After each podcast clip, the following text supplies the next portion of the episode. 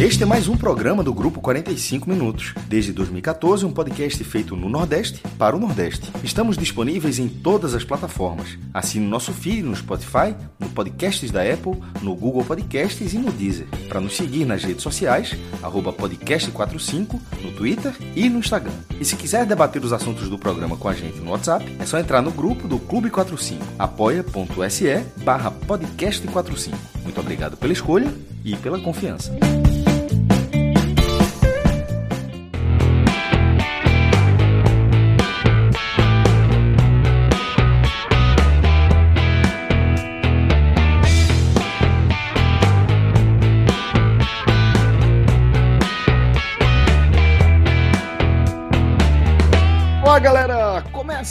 Mais um Agamenon, Agamenon raiz, tá? Porque a gente tem algumas subséries do Agamenon aqui em curso, né? Falando do nosso Agotmenon e também do Agamenon Eleições, mas este aqui é o nosso Agamenon raiz.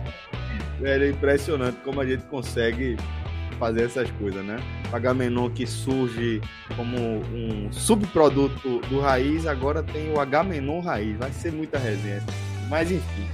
É, eu sou Celso Chigami e já tô aqui ao vivo com os meus caríssimos Tiago Minhoca e o maestro Cássio Zirpoli. Em algum momento aqui da nossa jornada, reza a lenda, teremos também a companhia de Fred Figueroa. Nesse momento, ele está no mundo virtual lá debatendo com a turma no Twitter. Mas a gente resolveu aqui abrir o nosso programa porque hoje temos um compromisso para além desse nosso encontro aqui e da nossa é, é, resenha aqui com vocês, né, que acompanham o nosso programa, seja ao vivo nos canais da gente no YouTube ou na Twitch, ou é, no Facebook, que a gente está vendo, ou mesmo no formato podcast, tá? Porque a gente vai ter também a companhia de outro querido companheiro aqui, falando de Lúcio Beltrão, ele que é presidente é, do Conselho Regional de Educação Física, né, em sua 12 região, região de Pernambuco, e que, pelo segundo ano consecutivo, acaba é, fazendo essa parceria com o nosso grupo, para a gente é motivo de muito orgulho. Tá? É, desde acho que dia 20, mais ou menos, a gente iniciou uma série de publicações é, nos nossos perfis, nas redes sociais, tanto do nosso projeto 45 Minutos, como também é, do NE45, e publicamos algumas matérias também lá no nosso portal é, relacionada à atividade que exerce o profissional de educação física. Rodrigo Carvalho está mostrando aí já na tela, né? Matéria que a gente, que a gente fez é, em parceria aí com o pessoal do, do CREF, né? O Conselho Regional de Educação Física. E eu sugiro, tá? É, indico para vocês darem uma sacada nessas publicações que a gente fez. A gente fez com muito carinho, é, tocando a bola sempre de primeira aqui com o pessoal do Conselho Regional de Educação Física, que é nossos parceiros aí em diversos projetos e diversos formatos. Então, para a gente, motivo de muito orgulho. Por isso, daqui a pouco, a gente vai contar com a companhia do meu caríssimo Lúcio Beltrão. Lúcio, é, que eu tenho a gratíssima satisfação de conhecer é, há bastante tempo, mais tempo do que talvez a gente gostasse de compartilhar aqui publicamente. Mas na época que a gente se conheceu, é, eu ainda estava nos primeiros anos de, de redação e Lúcio, talvez na segunda metade ali do seu ciclo de atleta de karatê.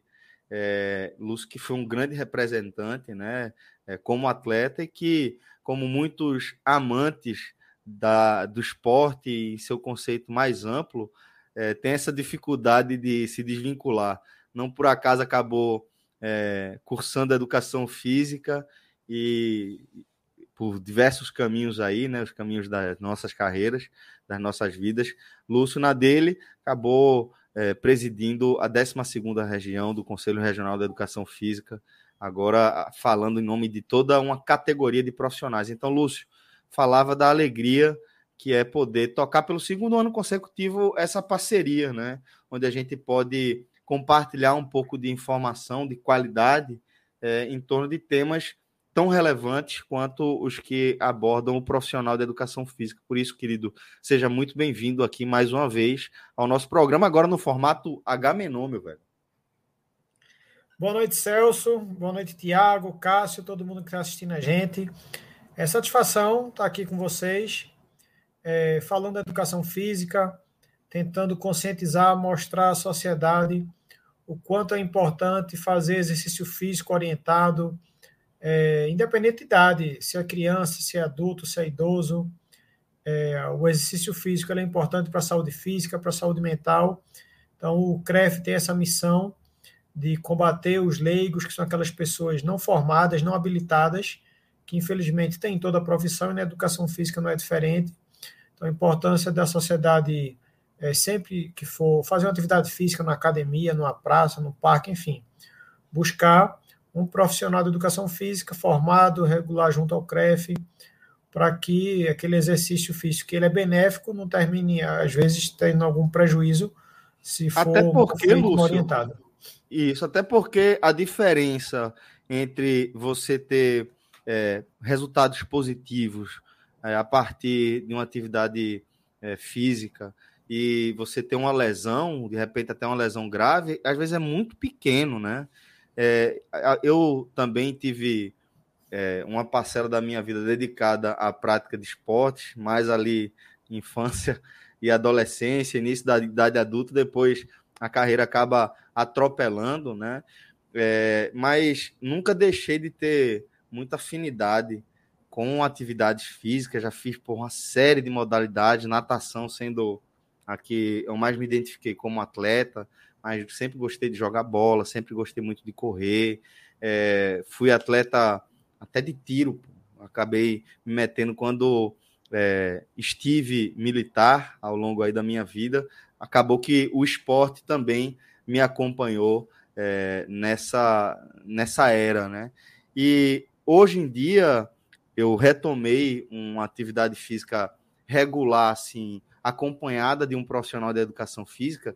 E aí, Lúcio, eu vejo a diferença que faz, e é por isso que eu estou trazendo aí a, a, importância de você ter o acompanhamento, porque é, tenho feito alguns treinamentos mais na área de funcional, mas também comecei a fazer é, academia, que acaba que é, é, um grande aglutinador né, de, de amantes da atividade física ou de pessoas que estão interessadas em fazer é, atividade física. E a academia, especificamente, quando você carrega muita carga, se você fizer uma postura errada, você pode acabar tendo uma lesão muito grave, né? Então, em vez de ser algo positivo, você acaba com um saldo super negativo né, nessa relação, Lúcio. É perfeito. Seu depoimento aí é, colabora com tudo que a gente vem tentando conscientizar, mostrar à sociedade da importância dela procurar uma atividade que ela goste uh, e que ela vai fazer três, quatro, cinco vezes por semana, que aí sim ela vai ter o resultado, vai ter alcançar aqueles objetivos que ela quer. Então, não tem o que é melhor se é crossfit, ou se é musculação, ou se é natação, ou se é judô. É aquilo que ela gosta. Se ela gosta do judô, ela vai fazer três, quatro, cinco vezes por semana vai fazer ali, vai ter aquela é, constância e vai ter, o, vai ter benefício. Ela, sei lá, gosta de hidroginástica, ok, faz a hidroginástica. Então, o importante é fazer, se movimentar e esse acompanhamento para evitar é, colocar a saúde em risco. Então, e, e, e importante que todo mundo faça nas escolas, é, procurar um clube perto de casa, colocar seu filho para fazer, sei lá, uma escolinha de judô, de balé, de ginástica, que ele possa conhecer. Então, por isso a importância também da, da, da educação física nas escolas. Então, o professor lá da educação física, já no infantil, uh, na educação infantil, nos anos iniciais, uh, possibilitando que o menino conheça, que é criança de maneira geral, né? Conheça a capoeira, o judô, a ginástica, a dança, e aí ele vai se identificar. Ele conheceu o handebol, não gostei. Fez o judô, não gostei ah, eu gostei do vôlei. Ok, então vai fazer o vôlei. O outro já não gostou do vôlei, mas gostou do futsal. Então a importância da gente possibilitar que essas crianças conheçam diversas modalidades, que possam gostar de uma ou duas e vai fazer por, por, por muito mais tempo. Ô, Lúcio, também... Oi. Desse, desse gancho que, que você trouxe, da importância de a gente introduzir o esporte na rotina de uma criança e a importância é, de você fazer isso sempre acompanhado de um profissional de educação física qualificado, credenciado, né? É, acreditado no caso, que você. É, eu queria que você explicasse para a gente quais são os efeitos positivos para além da saúde mesmo, porque a gente, tá, a gente sempre associa muito, é, de forma muito automática, e não está errado, a prática de uma modalidade é, esportiva ao, ao, acréscimo de saúde e aí tudo que vem ao, é, é de reboque, né? A reboque. Mas é, fala pra gente que outros efeitos a prática esportiva teve na sua vida, por exemplo. Porque, como eu falei, eu conheci você ali num segundo momento já da sua é, carreira como atleta, não que você fosse já um cara é, mais velho, mas é porque é, a, a, o contato ele vem muito no começo, né? Vem ali nos primeiros anos, muitas vezes no mais tardar, no início ali da adolescência. Então, imagino que esse contato tenha tido efeitos na sua vida para além do acréscimo de saúde. Eu queria que você falasse um pouco sobre isso, para que os pais que estão acompanhando também, os pais e mães que estão acompanhando aqui o nosso programa, eles é, entendam os outros efeitos é, que a prática esportiva traz para as crianças.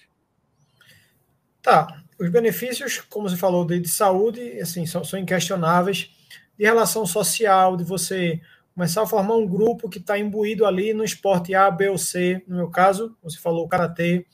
Então, você vai ter um grupo ali de crianças, de jovens que vão estar pensando em disputar um campeonato, de se desenvolver. Então, vão estar focados no objetivo que é um objetivo que é, que é bom. Vai estar pensando em estar fazendo outras coisas erradas. Então, é importante, na pior das hipóteses, eu tive, claro, diversos amigos que não, não tiveram, assim, é, tanto êxito, pelo menos aqui em Pernambuco, quanto eu tive, mas que não se envolveram com outras coisas, com coisas erradas, com droga, enfim. Então, eu, no meu caso específico, eu também tive a oportunidade de cursar uma faculdade privada, eu fiz um curso de Direito é, na Uninassal, eu fui o primeiro atleta da, da, do grupo Uninassal ainda era o Jurídico, era um curso pré-vestibular. É, então eu estudava no Cefet, que hoje é IFPE, foi a antiga escola técnica, enfim. Eu fiz ensino médio lá, mas fiz um curso pré-vestibular na época do Biro Jurídico, depois fiz uma faculdade privada de Direito, graças ao Karatê, que eu era bolsista na, na Uninassal, e hoje diversos atletas estudam na Uninassal e em outras faculdades, é, com, com bolsa também. Então, tem essa questão também. No meu tempo específico, eu não tive acesso à Bolsa Atleta, porque na época ela era chamada Bolsa Olímpica, o Karatê na época não era olímpico. Hoje, é, vários atletas de Karatê já são contemplados na, na, na, Bolsa Atleta. Então, há uma série de, de benefícios. Eu, por exemplo, conheci, viajei diversos estados, países, é, para disputar campeonato sul-americano, pan-americano, fui convocado para o campeonato mundial, enfim. Então, tem todos esses, esses benefícios é, sociais, pessoais, é, sem falar, claro, na questão de, de, de, saúde. Então, você tem, tem ganhos aí diversos. Tem uma parada que eu acho muito legal, Lúcio, em relação ao esporte, que é. Não sei se isso funcionar com você também, mas que é tipo assim: é, o, o, o esporte, é, quando você faz uma prática realmente rotineira de uma modalidade específica, né? você vai ter é, um, um, ganho né, a médio, longo prazo, principalmente, vai ser fácil de você observar. Se você estiver na academia, por exemplo, em algum momento você começa a ficar com o corpo mais legal, a ter mais fôlego, a ter mais energia, a dormir melhor tal. É, mas além disso, se você for para uma modalidade é, mais competitiva, que tenha competições mesmo, é, tem uma coisa que eu acho legal que é a, a, uma compreensão é, empírica de como o esforço que você dedica a determinadas rotinas, elas trazem um, um benefício, um ganho é, a médio e longo prazo, sabe? Como a, a disciplina, a sua dedicação a determinada determinado processo, determinada atividade, ele tende, a não ser que você tenha algum percalço, e a gente sabe que há percalço no meio do, dos caminhos, mas é, ele tende a levar a conquista, né, a sucesso. Por isso que eu acho que para mim também teve, teve esse efeito, sabe? Não sei se você é, tá entendendo mais ou menos do que eu estou falando, se eu estou viajando aqui. Não, estou viajando não. É, hoje, é, ex-medalhistas olímpicos, eu já assisti palestra de Gustavo Borges, Bernardinho, e um de esporte individual, que é Gustavo Borges, outro esporte coletivo, que, que é Bernardinho, e dois medalhistas olímpicos, eles dão palestra para empresas privadas, para grandes empresas multinacionais, falando exatamente isso, o quanto o esporte é, fez bem a eles a questão de, de, de hábito, disciplina. Ah, hoje eu não estou afim, estou cansado, mas é a rotina, é a disciplina. É, você mesmo hoje não estou afim de, sei lá, de trabalhar, mas você tem uma meta é, que, no caso dele, era melhorar um segundo, ou melhorar o saque aqui, enfim. Então, você tem uma Isso. meta e vai, vai ter aquela ali, foco, disciplina, e você vai fazer. Então, essa rotina, esses hábitos de atletas sendo levados para empresa privada, para multinacionais, para melhorar o desempenho de equipe, para que os funcionários ali que não tiveram um, um, uma experiência é, enquanto jovem, tal, esse passado de, de, de, ser atleta, mas ele começar a entender é, que esses hábitos é, vão fazer bem para a vida pessoal dele, para a vida profissional. Então, é, hoje. Ajuda até na integração do ambiente ali profissional, né? Isso.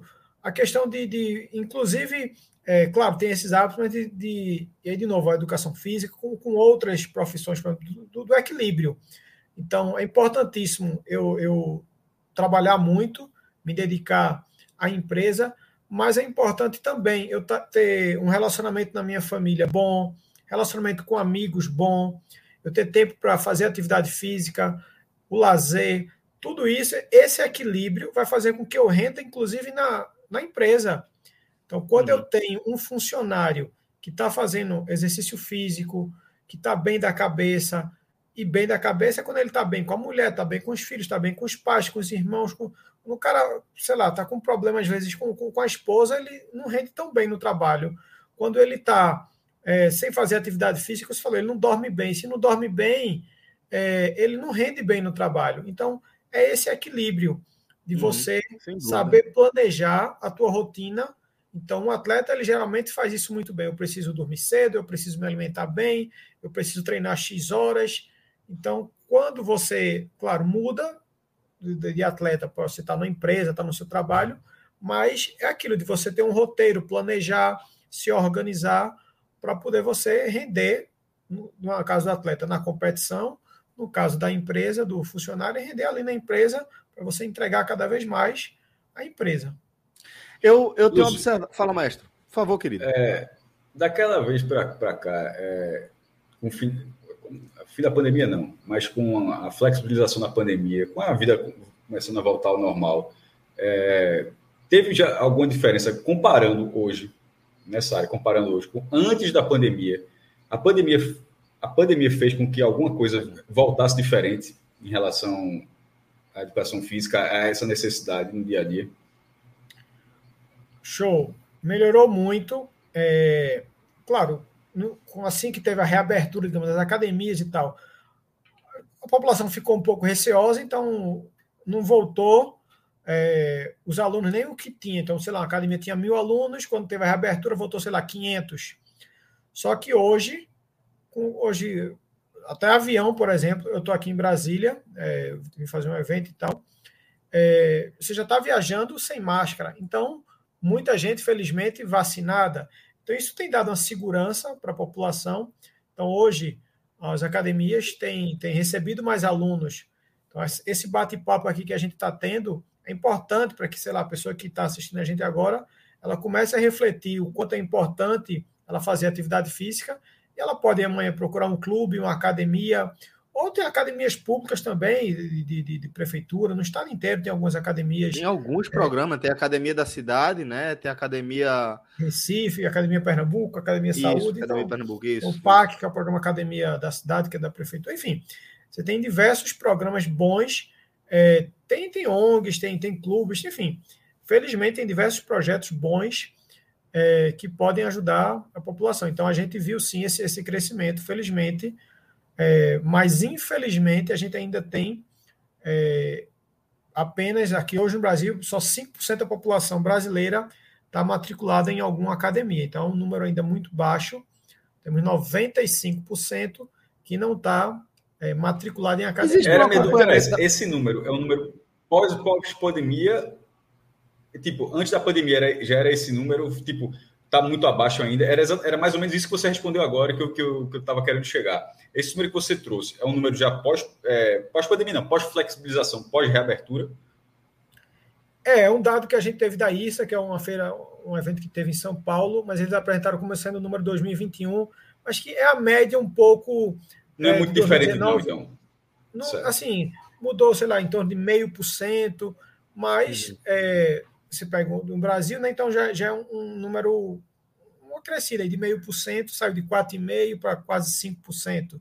Então, ah, então isso é muito interessante, principalmente se a gente levar em conta que, que o Brasil vive um cenário de recessão econômica, até também, né, por conta da pandemia. Isso afeta, é, obviamente, o, o planejamento financeiro das pessoas e acaba que a prática de uma atividade física acompanhada de um profissional físico pode acabar é, sofrendo com isso aí. Agora, se você está mostrando, tá falando em crescimento, talvez a gente esteja vendo, Lúcio, um movimento que tal, é, eu acho que é na linha do que o maestro perguntou, do que Cássio perguntou, que é, é talvez as pessoas tenham é, dado mais valor à prática de atividade física dentro da pandemia, sabe? Eu sinto que mais pessoas têm é, se ocupado em deixar parte da sua rotina destinada a, a práticas de, de, atividade física. Então, talvez, quando a gente tiver num novo momento econômico, a gente sabe que são ciclos, é, é, associado a esse, essa nova compreensão, esse novo hábito, nossa nova relação com a atividade física, talvez a gente veja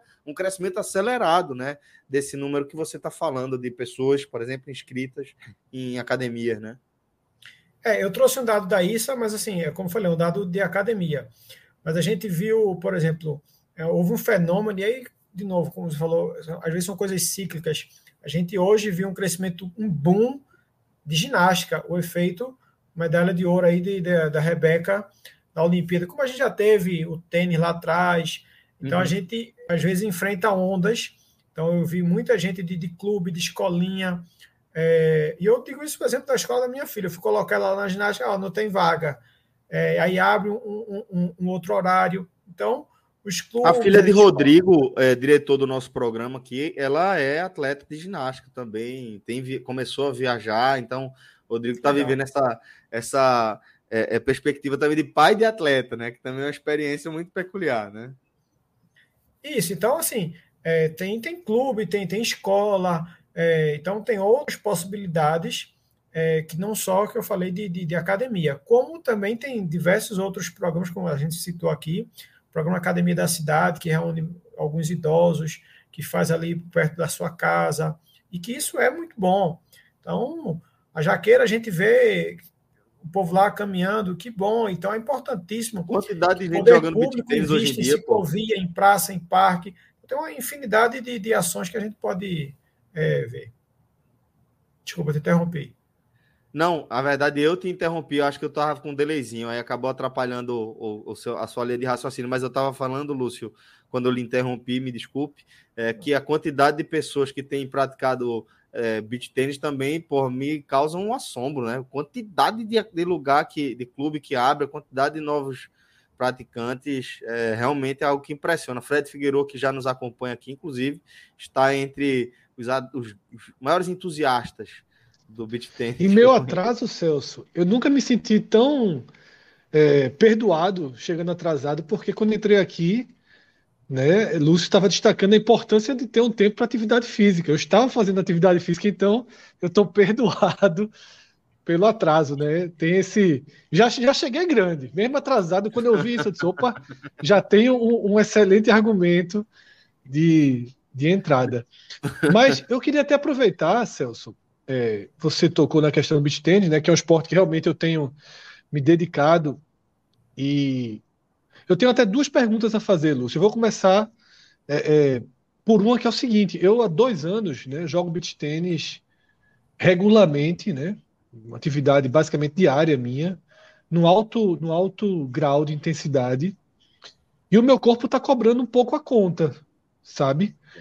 É, com sentindo o joelho, né? Algumas. Eu vejo, eu, eu só sinto o joelho, mas eu vejo amigas e amigos sentindo articulações, e eu fiz uma ressonância e o diagnóstico do médico ele foi muito claro. Eu fiz uma ressonância no joelho e disse: olha, só tem uma forma de você recuperar, que é fazendo fortalecimento. Aí eu queria perguntar isso, Lúcio, quanto é importante assim que a gente que, que, que a pessoa que passa a se dedicar ao esporte, você citou a ginástica, né? Como eu cito o beach tênis, tem que ter um complemento, né? Tem que ter profissionais, seja na academia, seja um profissional do lado, para ter, para que o corpo continue dando suporte para essa para essa mudança de hábito, né? É, importantíssimo. Veja, a pessoa hoje quer começar, sei lá, correr. Ah, eu quero ser maratonista, beleza. Ele vai acha que é só correr. Então, mesmo. E aí, é, eu não estou querendo fazer dizendo que a musculação é a melhor coisa do mundo, não. Estou falando, querendo mostrar que é importante você.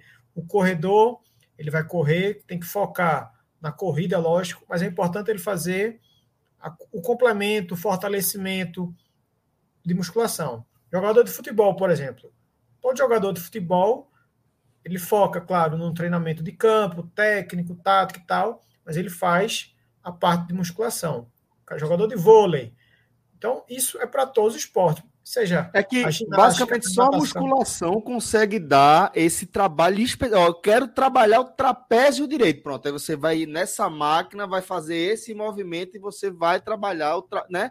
Então, acho que tem muito disso de academia e todas as, as máquinas e, e é, é, equipamentos que estão lá à disposição, acompanhar, lógico, de um profissional, pode oferecer para cada atividade dessa que você está descrevendo, né, Lúcio? Isso. É, e de novo, Fred está de parabéns que está fazendo aí o beat. Agora, provavelmente é por, como ele mesmo falou, é por conta desse. Ele está fazendo é, três, quatro, cinco, ele está fazendo muitas vezes. Então, é, o esporte, às vezes, de alto rendimento, ele tem alguns, dá alguns prejuízos. É, você está fazendo aquela repetição, repetição, por isso que é preciso. Então, no alto rendimento, você é, sempre vai precisar de um fisioterapeuta, por exemplo, para estar tá fazendo constantemente essa reabilitação. Então, é a musculação, é o treinamento, é a reabilitação. Então, por isso que você já vai precisar de um, de um acompanhamento multiprofissional, de um sei lá, talvez um alto rendimento do psicólogo, enfim.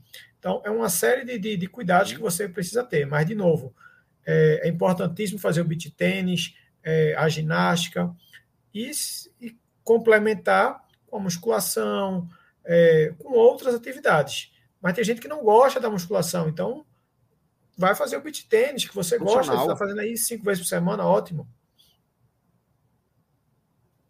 Treino funcional, muito legal também, recomendo demais. Treino funcional, perfeito. Fred, eu te respondi? Falou duas, eu acho respondeu que sim, respondeu duas. sim. Respondeu. É porque tem a segunda, né? Que a segunda ah, tá. É, é, é, bem diferente. Assim, é, é ainda envolvendo o beat tênis, mas é bem diferente. Eu queria saber realmente sobre, sobre como é, os professores, os formatos em educação física, né? Eu, jogando beach tennis, eu descobri que alguns esportes, como os esportes de raquete, né, os de taco, eles não, não, não integram a formação. Então, existe uma liberação para dar aula. Como é que, como é que o conselho tem, tem é, é, se relacionado com esses esportes que, que acabam tendo que ter uma certa liberação, né, para que. Como é que funciona? Eu queria até entender, porque eu sempre fui muito de ouvir falar é isso, porque a gente vê também a explosão do mercado e a gente vê também, às vezes, a explosão de professores e falta, e falta uma base, né?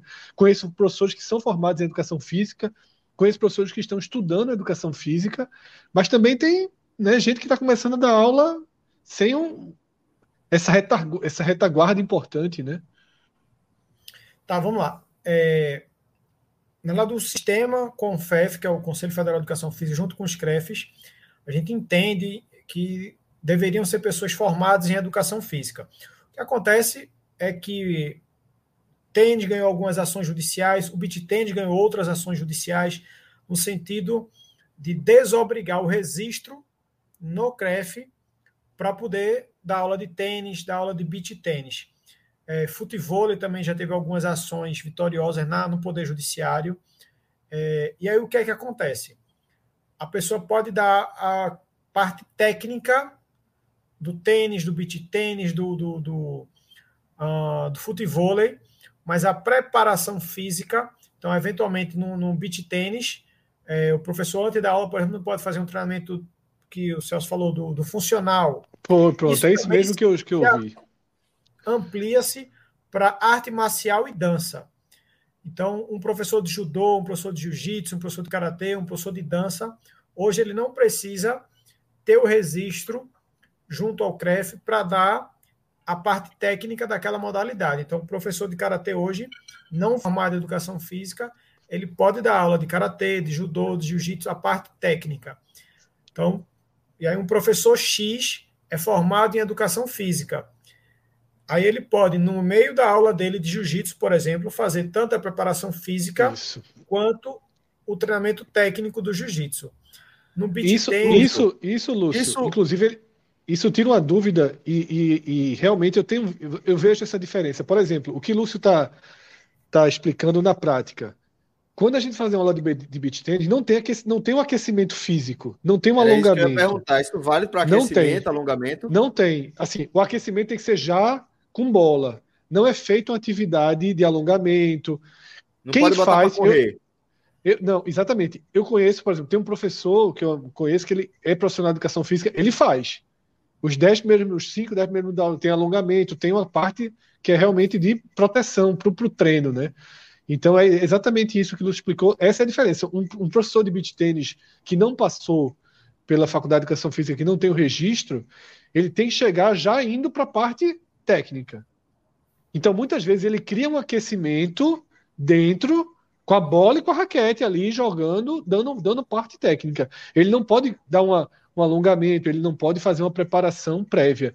Isso, às vezes, faz, faz falta, né? Seria interessante que os clubes, por exemplo, Lúcio, mesmo que eles tivessem, sei lá, quatro professores que não fossem é, profissionais de educação física, tivesse sempre um ou dois ali para dar esse suporte, né? E vai iniciar uma aula passa ali 10 minutos com esse profissional, seria interessante, né, ter esse, esse diálogo, né?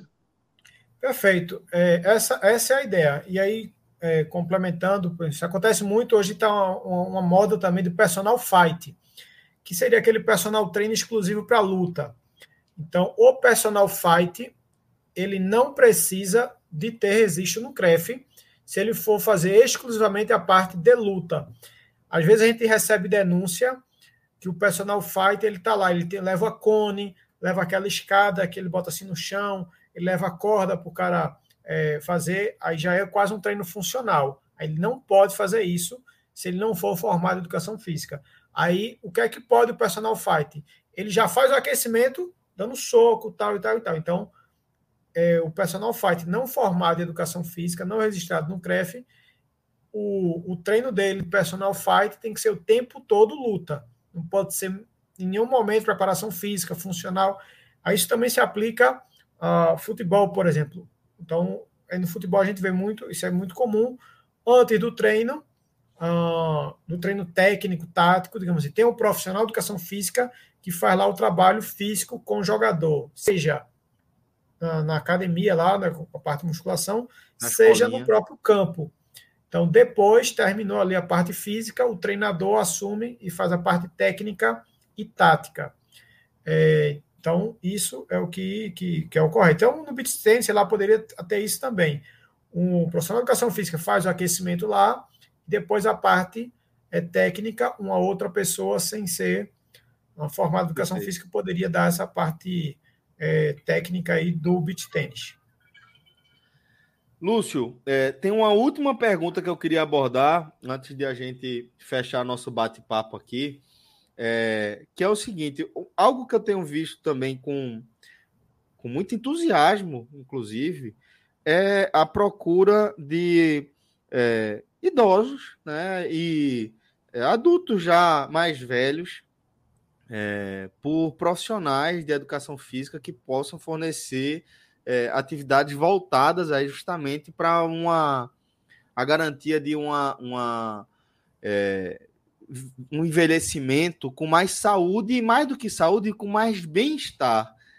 Esse movimento eu acho muito interessante, eu realmente fico muito entusiasmado quando eu vejo isso e, e, compartilho aqui que minha mãe é uma dessas. Minha mãe é, contratou os serviços de uma personal que está acompanhando ela é, com, com a frequência, acho que duas ou três vezes por semana. Ela vai até a casa de, de, minha, de minha mãe.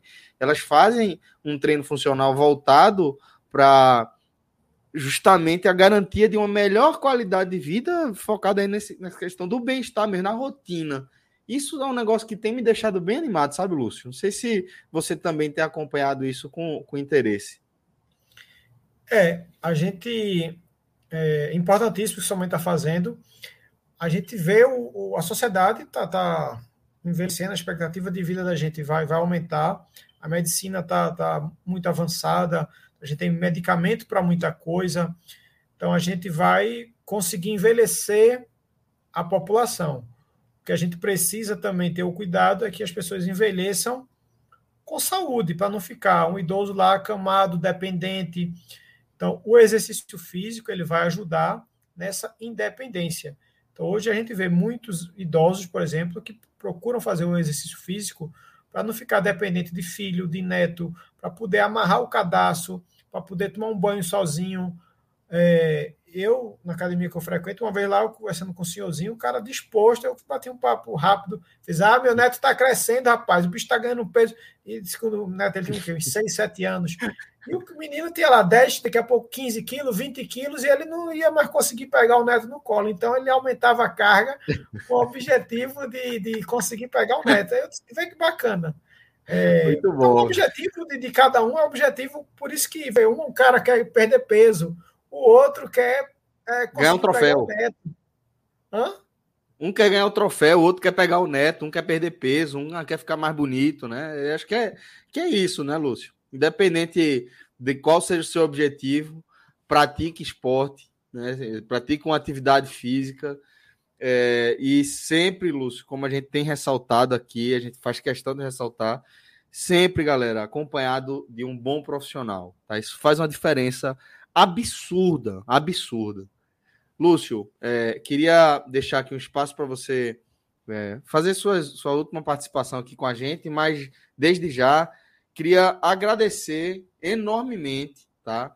É, por, por, mais um convite que você faz aqui para a gente compartilhar essa troca de ideias, essas informações de qualidade acerca é, da atividade do profissional de educação física. Obrigado, fico realmente muito orgulhoso pela confiança no nosso trabalho e desejo a você aí muito sucesso nessa sua luta é, em torno aí dos interesses de toda uma categoria que para mim é tão importante para as nossas vidas. É, Celso, eu que agradeço o espaço.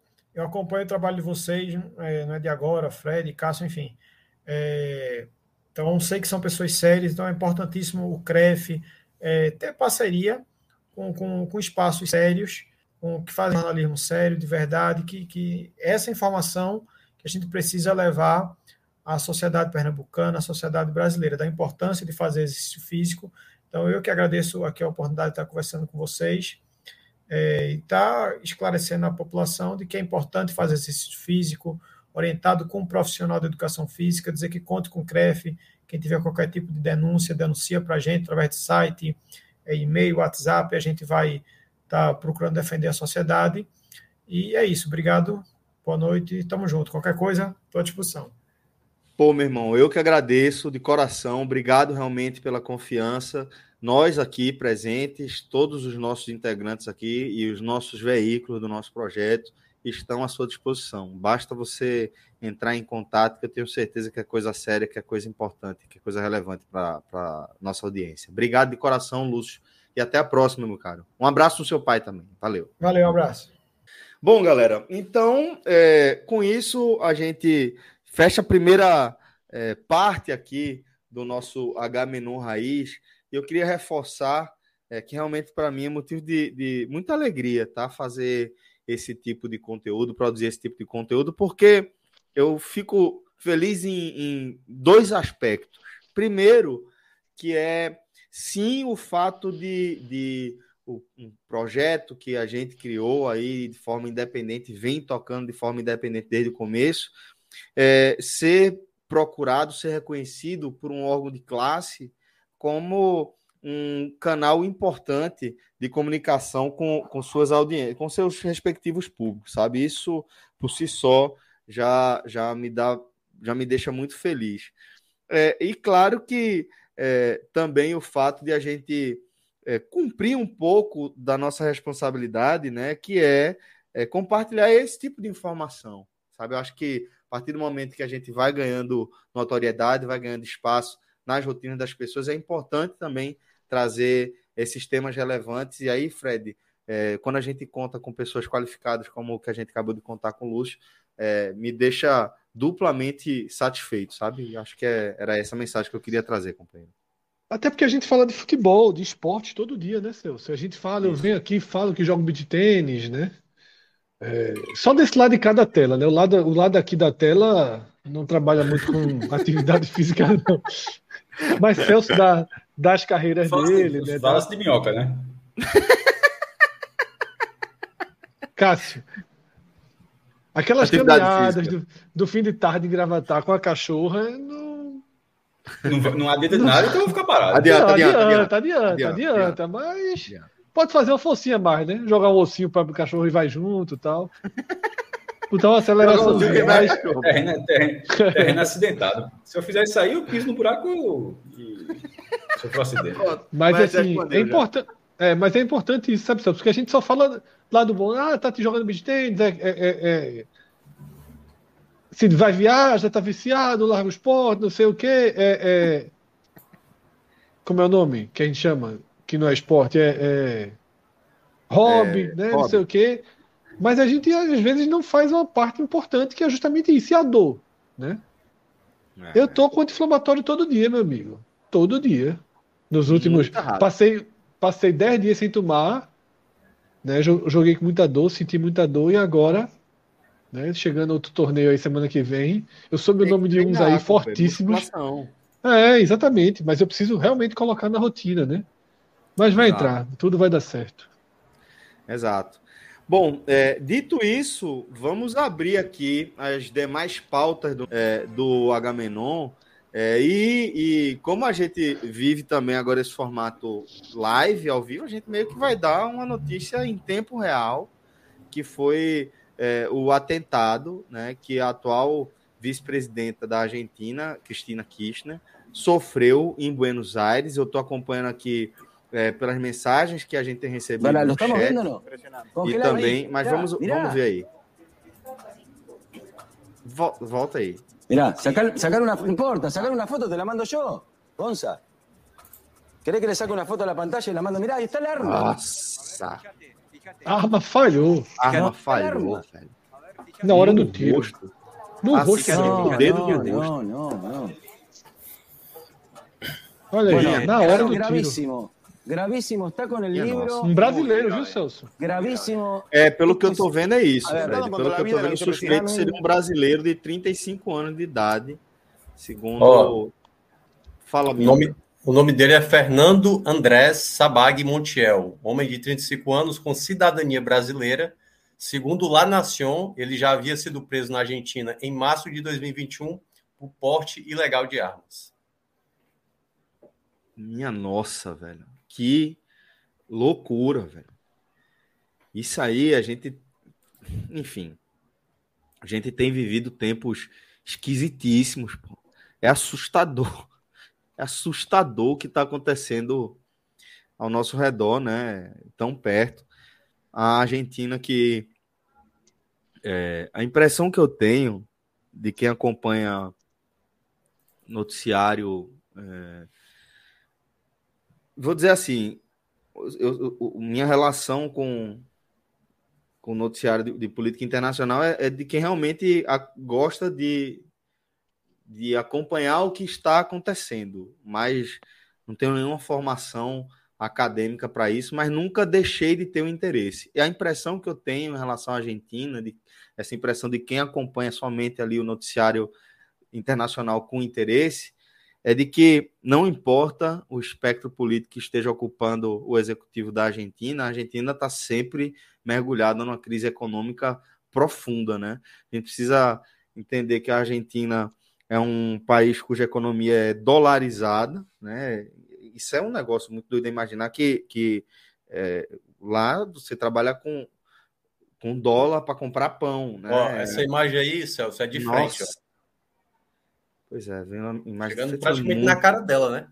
Muito. Não, muito. Seria, seria realmente um assassinato a queima-roupa aí. Ela, ela não tá morta nesse momento por uma. Que a arma falhou. É. Pelo fato da arma ter falhado. E ó, dá para ver que é uma pistola. Uma pistola não costuma ser uma arma que falha, né? É uma arma é, de, de funcionamento é, muito seguro, via de regra, né? E pô, impressionante como Cristina Kirchner escapou, né? Como eu disse, ela é vice-presidente da Argentina. A Argentina está constantemente em cenário profundo de crise econômica. E, e, Cristina Kirchner é, é, tem também um, um, um, ponto de tensão entre ela e o atual presidente, né? Da, da Argentina também, a quem ela apoiou e por quem ela é responsável pela eleição, né? No fim das contas. É, e, e a gente vê como, como o clima está inflamado, e isso é muito assustador, pô. Olha a imagem, olha o que a gente está analisando agora, pô. O que a gente está analisando é um atentado gravíssimo à vida da atual vice-presidente da Argentina, dos principais parceiros econômicos e, e culturais da, do Brasil. Pô. Que coisa tenebrosa, velho. Que coisa assustadora, pô. É, cara, eu vejo uma, uma situação daquelas coisas que, enfim, né, a gente já viu acontecer no mundo, né? Nos Estados Unidos, a gente tem mais casos desse tipo, até por conta também de uma legalidade maior da arma. E como até eu tinha trazido aqui algum, alguns minutos atrás, ele, em março de 2021, ou seja, no ano passado, já tinha, sido, já, já tinha sido preso por porte ilegal. E aí, claro, né?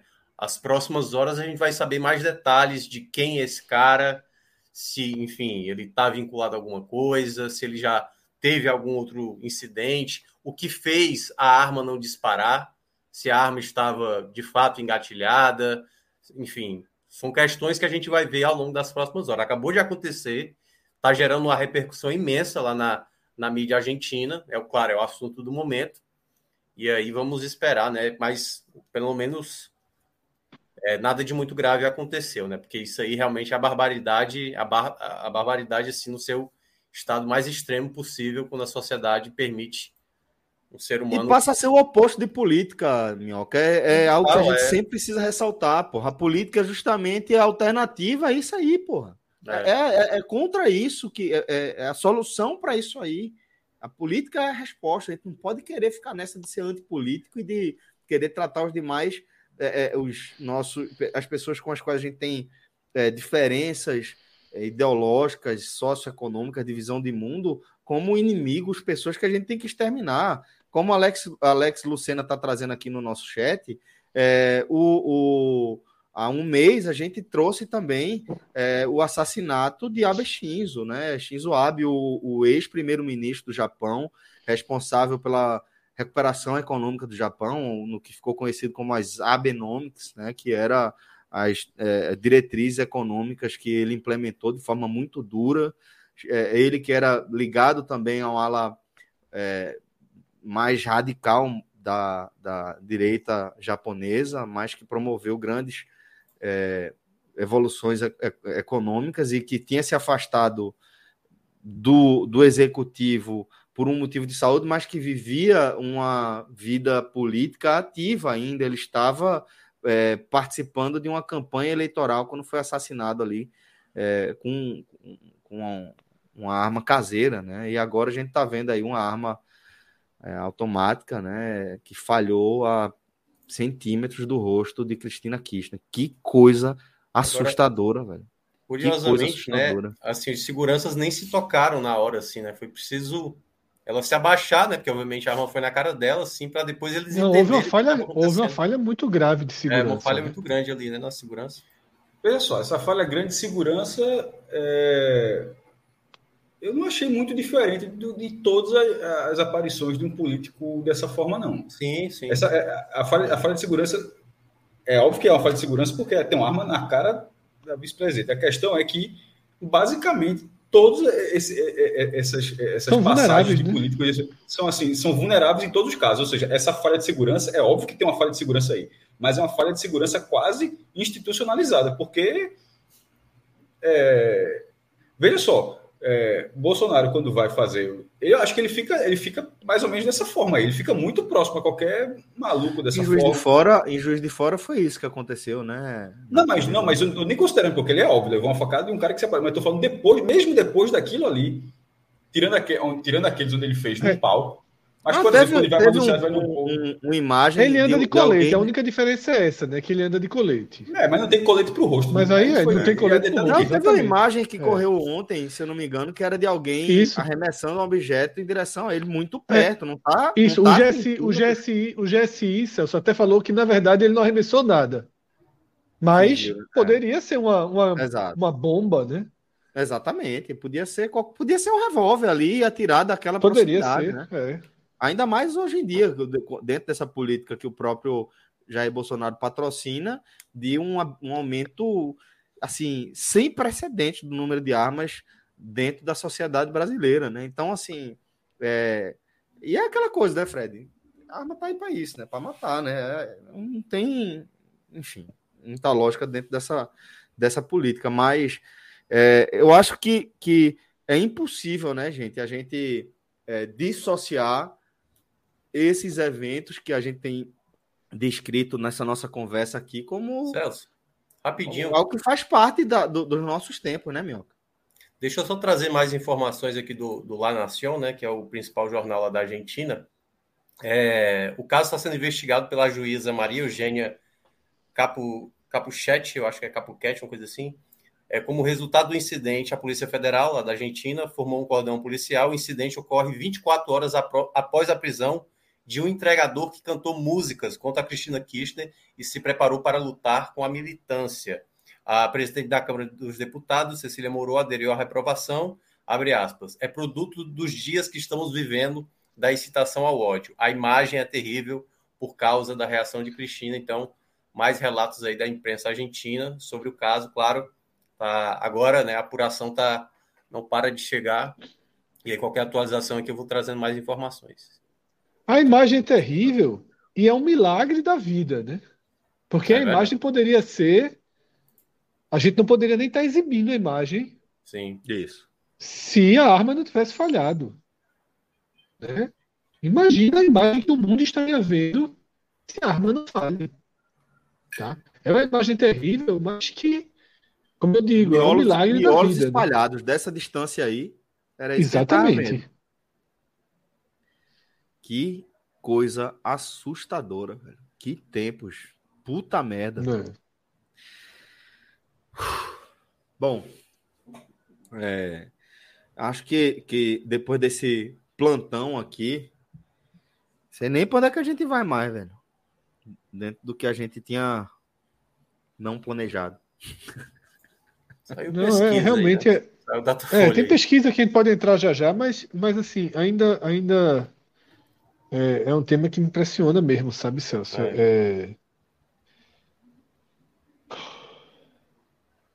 A gente, a gente vai demorar a ter, ter uma apuração, né? Não dá para a gente ficar aqui né, fazendo realmente a cobertura ao vivo, porque a apuração ela também não vai ser apuração, não é, não é imediata, né? Isso aconteceu há muito pouco tempo, mas é assustador, é realmente é realmente assustador e, e, nos liga de certa forma, né? Porque são problemas, como vocês estavam falando aí, né? Que eu, eu não tenho dúvida, como o Cássio falou, eu acho que o que aconteceu hoje com Cristina Kirchner vai interferir amanhã, depois e depois e depois na campanha aqui, no, pelo menos candidatos a presidente. Nos governos a gente não vê, né? Mesmo tendo bolsonaristas, né, outros candidatos de esquerda, como Freixo, né, como Marília, a gente tem Anderson aqui, mas a gente não vê esse acirramento dos personagens principais, né? Que acontece, e, e eu acho que o, esse episódio dessa noite na Argentina ele repercute nas campanhas aqui, viu? Até porque tem um grande perigo da inspiração. Isso é outra coisa é, é, recorrente, né? Você né, dá ideia, digamos assim, né? Você, isso repercute, é muito perigoso, mas é assustador. Né? E teve, e teve, se quiser dar uma girada de tema já, teve, saiu, está saindo na verdade uma série de pesquisas, né? Assim, mas a Datafolha ela é, ela é uma pesquisa muito esperada, né? Relevante, ela saiu agora à noite, tá? Porque ela, ela é primeiro por ser um instituto extremamente sério, né? Segundo, porque ela pega 17 dias de campanha, ela pega as entrevistas do Jornal Nacional, ela pega os debates, tá?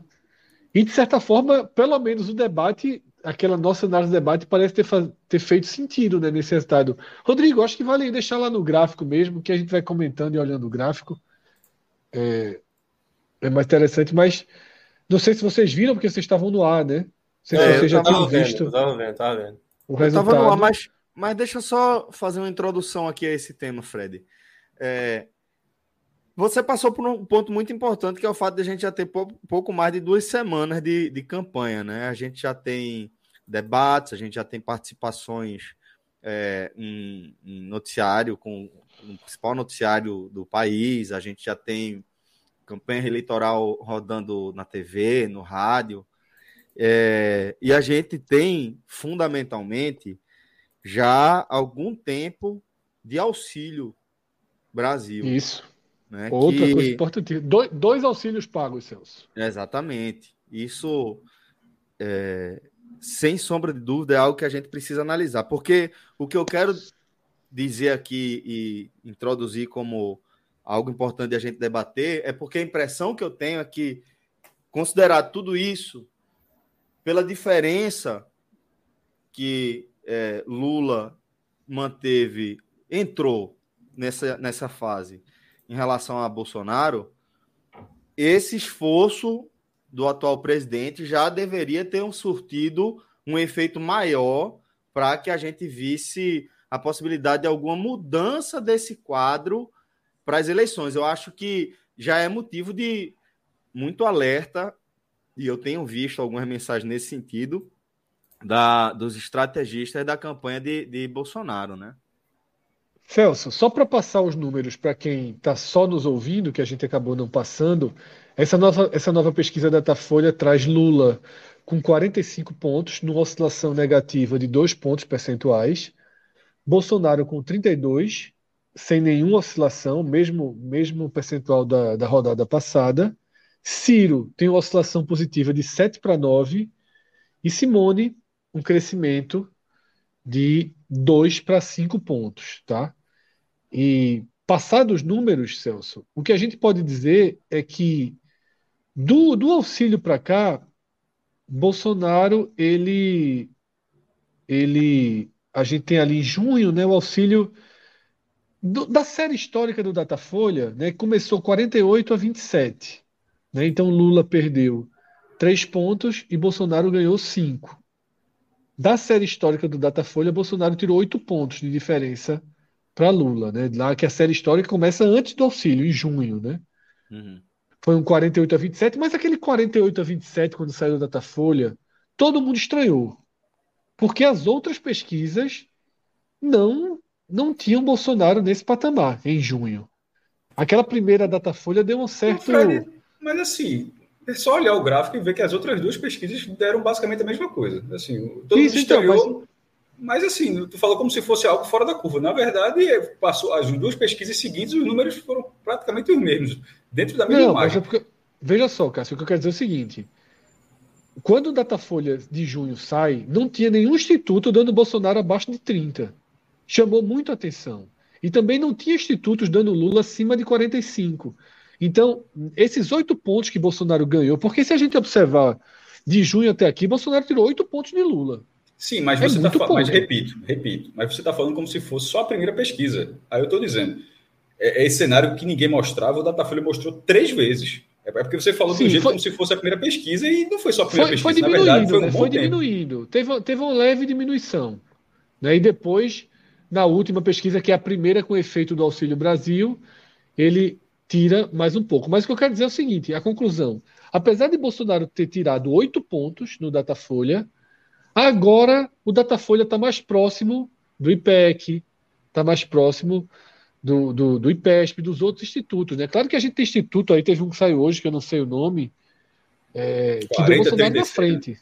É, é, tem, um, tem um instituto que deu Bolsonaro na frente. No Paraná, que é outro que é bem pró-Bolsonaro, a diferença do Lula é de 4, 5 pontos. Aqui no Datafolha é de ainda estáveis 13 pontos. Né? Mas é uma redução de, de 8, uma redução considerável. Agora, não deixa de ser, como o Celso introduziu, um pouco frustrante né, para Bolsonaro, porque teve o auxílio, o auxílio Brasil aí com duas parcelas e não foi suficiente para diminuir, fechar um pouco mais essa distância. Ao mesmo tempo em que Bolsonaro passa por uma semana de uma entrevista ruim no Jornal Nacional, de um debate ruim, de um escândalo, né? Se bem que esse escândalo é, é o último é o último fato, ele está ainda né, sendo multiplicado. Talvez ele apareça mais na próxima. Mas também não deixa de ser ok para Bolsonaro passar uma semana difícil. Sabe quantos eleitores são? 13 pontos de diferença. Ah, muito bom, muito eleitor. 20 é, não, milhões. É, não, é 20 milhões, é. é. Mas é só lembrando, viu, Fred? Aí a, a pesquisa foi realizada ontem e hoje, certo? Então, Isso, na quarta-feira é. e na quinta-feira. Então, assim, a notícia que você mencionou aí tá desde ontem, né? Aquela mas, mas ela precisa correr mais. Né? Não, é, né? mas é. exatamente, o quanto ela atingiu o eleitorado. Está desde, na, tá na desde pró... anteontem, na verdade. É, na própria matéria do G1, cita que Bolsonaro caiu muito no norte. Como geralmente o, o Instituto ele faz uma proporcionalidade ali, né? Pessoas do norte tendem a ser menos pesquisadas comparada ao sudeste, que é onde Bolsonaro cresceu. Eu acho que Bolsonaro cresceu três pontos, saiu de 32 para 35% no sudeste. Deixa eu dar só uma olhada que é. 32 para 35. E Lula, que tinha 44 no Sudeste, caiu para 41. Já no Norte, foi onde Lula cresceu um ponto percentual, de 41 para 42, e aí Bolsonaro caiu de 43 para 39. Aí, claro, tem a, a questão da compensação. Embora seja uma região mais numerosa, né, populosa, que Isso, é no caso né? a região Sudeste. E aí eu acho que é onde Bolsonaro conseguiu ainda se manter nesse percentual. Agora, eu, eu vou até pedir para. Esse número assim... do Sudeste preocupa, porque eu também tinha visto, antes de sair o número presidencial do Datafolha, eu tinha visto que Tarcísio, né, candidato em Bolsonaro em São Paulo, cresceu cinco pontos. E isso, isso Por já isso que eu acho que... um alerta. É, que saiu antes. É até interessante falar isso, porque é, as pesquisas estaduais elas, elas saíram antes da federal, que saiu acho, no Jornal Nacional, e antes do Nacional foram sendo divulgadas divulgadas pesquisas estaduais e saíram é, São Paulo e Minas, que são os dois maiores colégios eleitorais é, do país, né? E embora, embora em Minas Gerais muita gente vai votar em Zema em Lula, mas Zema é um Muito, cara é o maior voto de Minas. É, é. o maior voto de Bolsonaro. Mas eu estou dizendo assim, porque se fosse, porque se o voto dele fosse realmente casado com Bolsonaro, era um problema, porque o cara está em 52 é. pontos. Eu estou dizendo isso, isso justamente porque o voto de Zema não é um voto 100% casado ainda com o Bolsonaro. Porque se fosse ele um problema. Não cita muito... Bolsonaro. O próprio Zema é, era um problema Era um problema pesado. Só que em São Paulo, é, Tarcísio subiu, Haddad caiu e acho que o terceiro lugar também subiu. E, e, no caso, e, e, tem um outro dado, assim como a gente fala da rejeição, que por vezes a rejeição de Bolsonaro é muito alta, em São Paulo acontece o contrário. A rejeição em São Paulo está 36% para Haddad e 24% para é, Tarcísio. E, eu a chance de Haddad ganhar a eleição é muito pequena em São Paulo. Não acho pequena, não é. Pequena não é. Assim, eu, eu, acho, eu acho, não, eu, eu acho que quem. Vou terminar a frase assim: pequena não é. O cara, é. Tem 36, o cara tem 36 pontos, é óbvio que, que pequena não é pequeno. Mas, mas eu, eu acho que existe. A sua frase é, deveria ser assim: ele tem um risco razoável de tem, um, tem algum risco de perder. Dizer que significa a chance pequena de ganhar, aí é, acho que é, eu é acho, eu acho. a lógica, não é. Mas enfim. Não, eu acho pelo seguinte, Cássio. Porque os outros dois candidatos são de direita. Mas, analisa, mas a pesquisa não diz isso, pô. a gente está analisando a pesquisa. A pesquisa não está dizendo, dizendo que a chance dele perder, desculpa, dele ganhar é pequena. Ele tem, ele tem uma chance de primeiro turno zero. Certo? Não, primeiro obviamente, tô falando do segundo turno. Sim, certo, tá falando do segundo, turno. turno. Pronto, é. segundo, primeiro turno zero para qualquer um. E no segundo é um pouco, turno. É. é um pouco de quê?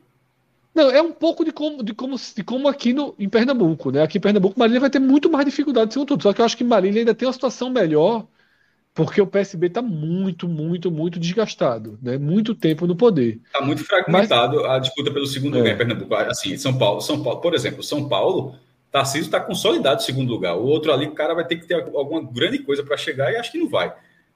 Em Pernambuco, o segundo lugar era para ser. Mas só tem seis Cabral. pontos, Cássio. Só tem seis Hã? pontos. O cara partiu. Oito agora, parece. Então, o que é que eu tô não, dizendo? A diferença é seis pontos. Ah, sim. Mas, não, é, mas o que eu quero dizer é o seguinte: o cara, mas o cara, o cara Tarcísio está em curva de alta. Tipo, tá seis pontos tá, e Tarcísio tá, subir. Se Tarcísio tá. tivesse ficado parado, beleza. Mas, tipo, o cara ganha tá. quatro, outro ganha é. quatro. Não vai chegar a lugar nenhum. E já em Pernambuco, o segundo lugar é completamente imprevisível e não era para ser imprevisível, não era para ser Danilo Cabral no mínimo em segundo lugar, o que, o que pode ser uma derrota sim, se ele não pegar nem segundo turno, a maior derrota desde que o PSB ascendeu ao poder em Pernambuco. Sem dúvida, numa escalada. Não só por perder o governo, não só perder o governo, é por perder, é ficar em terceiro lugar, ou até quarto, ah. sei lá. Ah, sem dúvida, sem dúvida.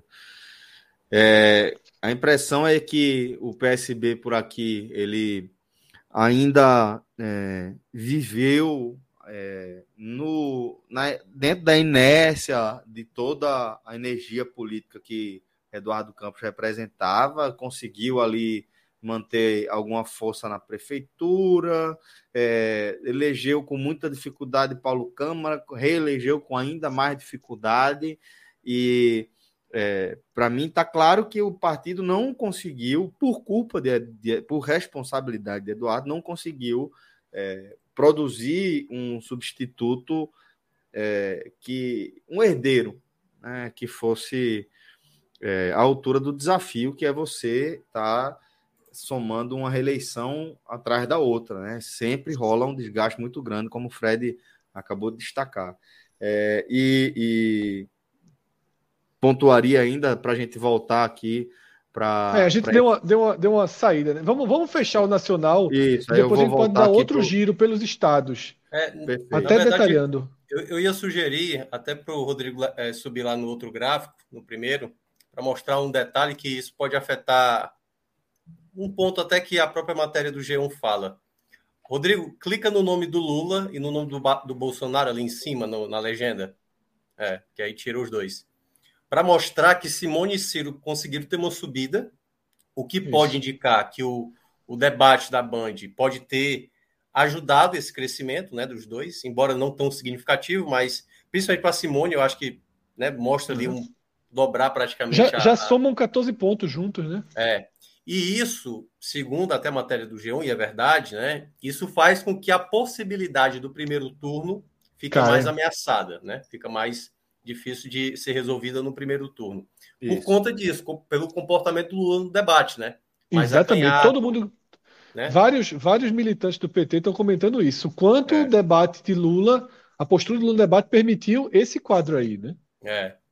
E aí, vamos ver o próximo debate. Agora, né? é que, agora é em compensação, é, eu acho que, que é importante a gente é, dar um, uma olhada é, com atenção também na, na, baixa queda de Lula, porque Lula é, ele alcançou um patamar antes do início mesmo oficial das eleições muito alto, né? E se imaginava que ele pudesse desidratar mais é, ao longo do, da, das pesquisas. E aí eu queria trazer para o ponto é, que a gente é, abordou ali no início desse, dessa pergunta aqui, desse tema, que é se, se vocês imaginavam que Lula fosse desidratar mais também, ou se está dentro do que vocês. É... Eu não imaginava, não, Celso. Eu acho o voto de Lula muito consolidado. Vai ficar Eu não aí. vejo muito. É, eu não vejo como Lula perder, porque assim, não vão vir escândalos. Lula saiu do governo há muito tempo, tudo que tinha que ter tido de escândalo já teve, já foi para a justiça, já voltou. Não tem muito o que Lula, o que Lula é, é, ele precisaria cometer erros muito graves, assim, uma fala muito ruim. Né? Aquela fala que a gente repercutiu do agro foi muito ruim para ele, né? Que eu trouxe ali no dia pós-entrevista no Jornal Nacional. Foi ruim, porque ele apanhou muito em relação àquela frase, mas não é nem de perto nada suficiente para gerar uma curva, né? não arranha. Você pode ver Bolsonaro que, porra, uma semana ruim, debate ruim, não muda, né? Precisaria vir algo. É diferente. Como? Tem a máquina, né? E tá trabalhando forte, né? Sim, forte, claro. Pode até ter perdido. Não, é, é, porque... porque... Porque, o que eu tô dizendo assim, não mudar para Lula é bom e para Bolsonaro é muito ruim, né? É. Amanhã a gente tem mais detalhamento na Folha, mas, por exemplo, porque é muito importante ver onde camadas, perfis, onde teve. Eu não sei se já está publicado em algum site, mas onde teve mudanças de votos de evangélicos, de voto dos mais pobres, de voto de mulheres. Seria muito bom a gente ver isso. Porque, por exemplo, ele está com 32, estável. Mas ele pode ter perdido é, votos de mulheres e ter ganho nas camadas mais pobres. O auxílio pode ter, na verdade, segurado uma queda gerada. Isso eu estou só especulando, claro, né? Não significa que 32% são as mesmas pessoas, a mesma mesmo perfil de voto. Ele pode ter tido aí mudanças, né? Como o próprio Minhoca é, trouxe, né? Que Fred, ele ganhou no Sudeste, ele perde é, no. Não tem a descrição assim do que era a pesquisa anterior para essa, mas se o Rodrigo descer um pouquinho, tem mostrando o perfil. Não, pode subir, pode subir. Calma. Ó, pra, pra, pra, detalhamento aí, detalhamento. Ó, aí pode descer um pouco mais. Ó, e aí diz com os eleitores de Lula. Eleitores com renda de até dois salários mínimos, 48%. Quem recebe ou mora com alguém que recebeu o Auxílio Brasil, 49%. E moradores da região Nordeste, 58%. Já o Bolsonaro, ele está com maior percentual com quem tem mais de 10 salários mínimos, 45%. Autodeclarados brancos, 38%. E os evangélicos, 48% é, é onde cada Gente, um. É, é, é onde o perfil cada um sempre. Domina, Seria né? importante então, ver a. a... É, Acho que amanhã no, da, houve uma queda, Folha, não tem. Aí que a Folha amanhã nada. traz o a Folha amanhã traz a pesquisa detalhada, é. e aí você vai ver se teve variações mais, é. mais firmes aí, né? Mas, mas, mas é assim, é, só para ilustrar, 10 salários mínimos, isso aí é quem ganha, dá um número, 12 mil reais, 12 mil reais. É uma, é uma realidade muito mais é, confortável. Porque de vez em quando você precisa dizer o um número, né? É. 12, é, 12 mil reais. E, e no caso é um eleitor, tá? Né? Não é o cara tá falando é a família, não. Assim, geralmente tem. Na verdade, nem sei se esse cara fala renda familiar, acho que é a renda é, pessoal. É, mas é, aí, aí não tem como. Talvez pode, pode ser. Pode, eu acho pode, que é renda familiar. Eu acho que é renda assim, familiar. É. Não, ainda bem que eu, eu mesmo fiz o, o, a observação. É. Mas, de toda forma, 12 mil reais é, é uma renda confortável para. Seria confortável. E esse segundo turno aí, qualquer pessoa segundo turno, essa projeção de segundo turno de Lula e Bolsonaro também né, mostra aí a diferença caindo, né, tem uma tendência razoável de. Quantos pontos Bolsonaro tirou? 58. Lula perdeu 4 e Bolsonaro ganhou 4. 8 pontos, né? Ele tirou aí no recorte mais recente. Já foi 29, agora está em 17. É. Ah, e, e, isso, esse cenário, isso é dos votos foi válidos, já é. Isso é. é já com, não, já com não, não, não, tem indeciso ali embaixo. Quando tem o cizinho ali de baixo, é quando é. são os válidos. Ah, então veja só. Não, é porque veja. Ah, é, agora que eu entendi. É uma esse... simulação do segundo turno, como seria? Isso. Então, na verdade, votos válidos, é tá? então, votos válidos ele tem muito mais do que a Lula tem muito mais do que o que aparece aí. Isso, isso. Mas assim, é isso mesmo. Ele chegou a ter. É o maior, o maior ponto é aquele ali. Ele, então, ele, Bolsonaro tirou 59. 12 pontos, né? Era 29. Caiu de 29 agora, para 17. É, Lembrando Bolsonaro que isso aí, tirou. Isso aí tem a margem, né? O Bolsonaro pode estar com pela margem, Isso, dois máximo, a mais, dois 39 e é. Lula no mínimo 52, né? Aí, fazendo aí nesse caso é, é, o tipo de margem que você faria dessa forma, que você pega as curvas, aí é melhor colocar a margem de Lula para baixo e de Bolsonaro para cima. É por isso que você vê a tendência da pesquisa, a é, margem sendo dois pontos estaria 52 a 39. É, é, de dois pontos. A, é, a pesquisa, a pesquisa, é, então, assim, a pesquisa, então, assim, colocando, porque você vê as duas, pode ver que a boca de jacaré está fechando ali, né? É, você ficaria, então, no cenário, o pior cenário possível para Lula e o melhor possível para Bolsonaro seria de 52 a 39, o que ainda assim dá os mesmos 13 pontos do, da, do primeiro turno. Ou seja, é. É, isso mostra que existe uma base, considerando o pior cenário, daria os 13 pontos de diferença do primeiro turno. Então, assim, pode mudar? Claro que pode. Assim, tem semanas, tem um mês, tem literalmente um mês até a eleição É, mas se você colocar a primeira, que o número está bem pequenininho, a, a, quando estava lá, a 59 a 30, qual era o mês? Era, porra, janeiro, pô. Janeiro, tipo, é. Se você colocar maio, em maio, é, é, julho, dois, há, há dois meses, a diferença era de 15. Então, pô, caiu, isso agora sem os pontos percentuais, caiu de, é 15? Não, isso mesmo, caiu de 15, não, pô, tô viajando da maionese, 25. Caiu de 25 para 17. Em dois meses caiu de 25 para 17. É, Na fase mais aguda, né? Oito pontos. Ou seja, em dois meses ele tirou quatro pontos por mês. Se ele tirar quatro pontos, se ele mantiver essa média tirando quatro pontos, significa que ficaria. O que é hoje é 13, ficaria nove pontos. Se ele mantiver a média dos últimos meses. Claro que agora tem uma tendência de aceleração, porque tem guia, tem o Auxílio Brasil é, crescente. Isso é só, isso é só pegando elementos tem... do crescimento para mostrar que, que para bater, bater a paridade aí. Irmão, assim, tem que... Eu, tenho, eu é. tenho uma teoria. Eu tenho, é só uma teoria, certo? Não tem nada científico, não. A minha teoria é o seguinte: Bolsonaro, quando começou as pesquisas, já era um alvo, certo? Então o eleitor, eu acho que o eleitor que já estava na ideia de tirar Bolsonaro, ele já, ele já tinha migrado para Lula, certo? De uma certa maneira. Ciro ali não variou tanto, ficou ali na mesma, né? Sem variar tanto. E Tebet agora que o nome começou a ficar mais vinculado. Então pode até ser gente que, por exemplo, não, não queria Lula, não queria Bolsonaro e está buscando aí ou vai para Ciro ou vai para Tebet. O que é que eu estou achando dessa queda de Lula? E, e, um pouco dessa subida de Jair. Concordo pelo menos com o que o Cássio mencionou. Mas eu acho que tem um fator que a gente viu há quatro anos que Jair Bolsonaro, quando era citado assim, era muito velado, entendeu? O cara não, o cara não se orgulhava de dizer que ia votar no Bolsonaro. E eu acho que quando o Lula começou a aparecer, agora, voltou aquela mesma tônica. E eu, assim, na minha bolha, certo? Eu já começo a ver gente que não, não vota em ninguém, e o não vota em ninguém a gente sabe geralmente para onde Mas vai, o né? voto em ninguém nunca foi, pelo amor de Deus. É, eu sei. Mas é por isso que a minha teoria, ninguém, Cássio, não engana ninguém, pô. Pronto, é exatamente. A minha teoria é essa.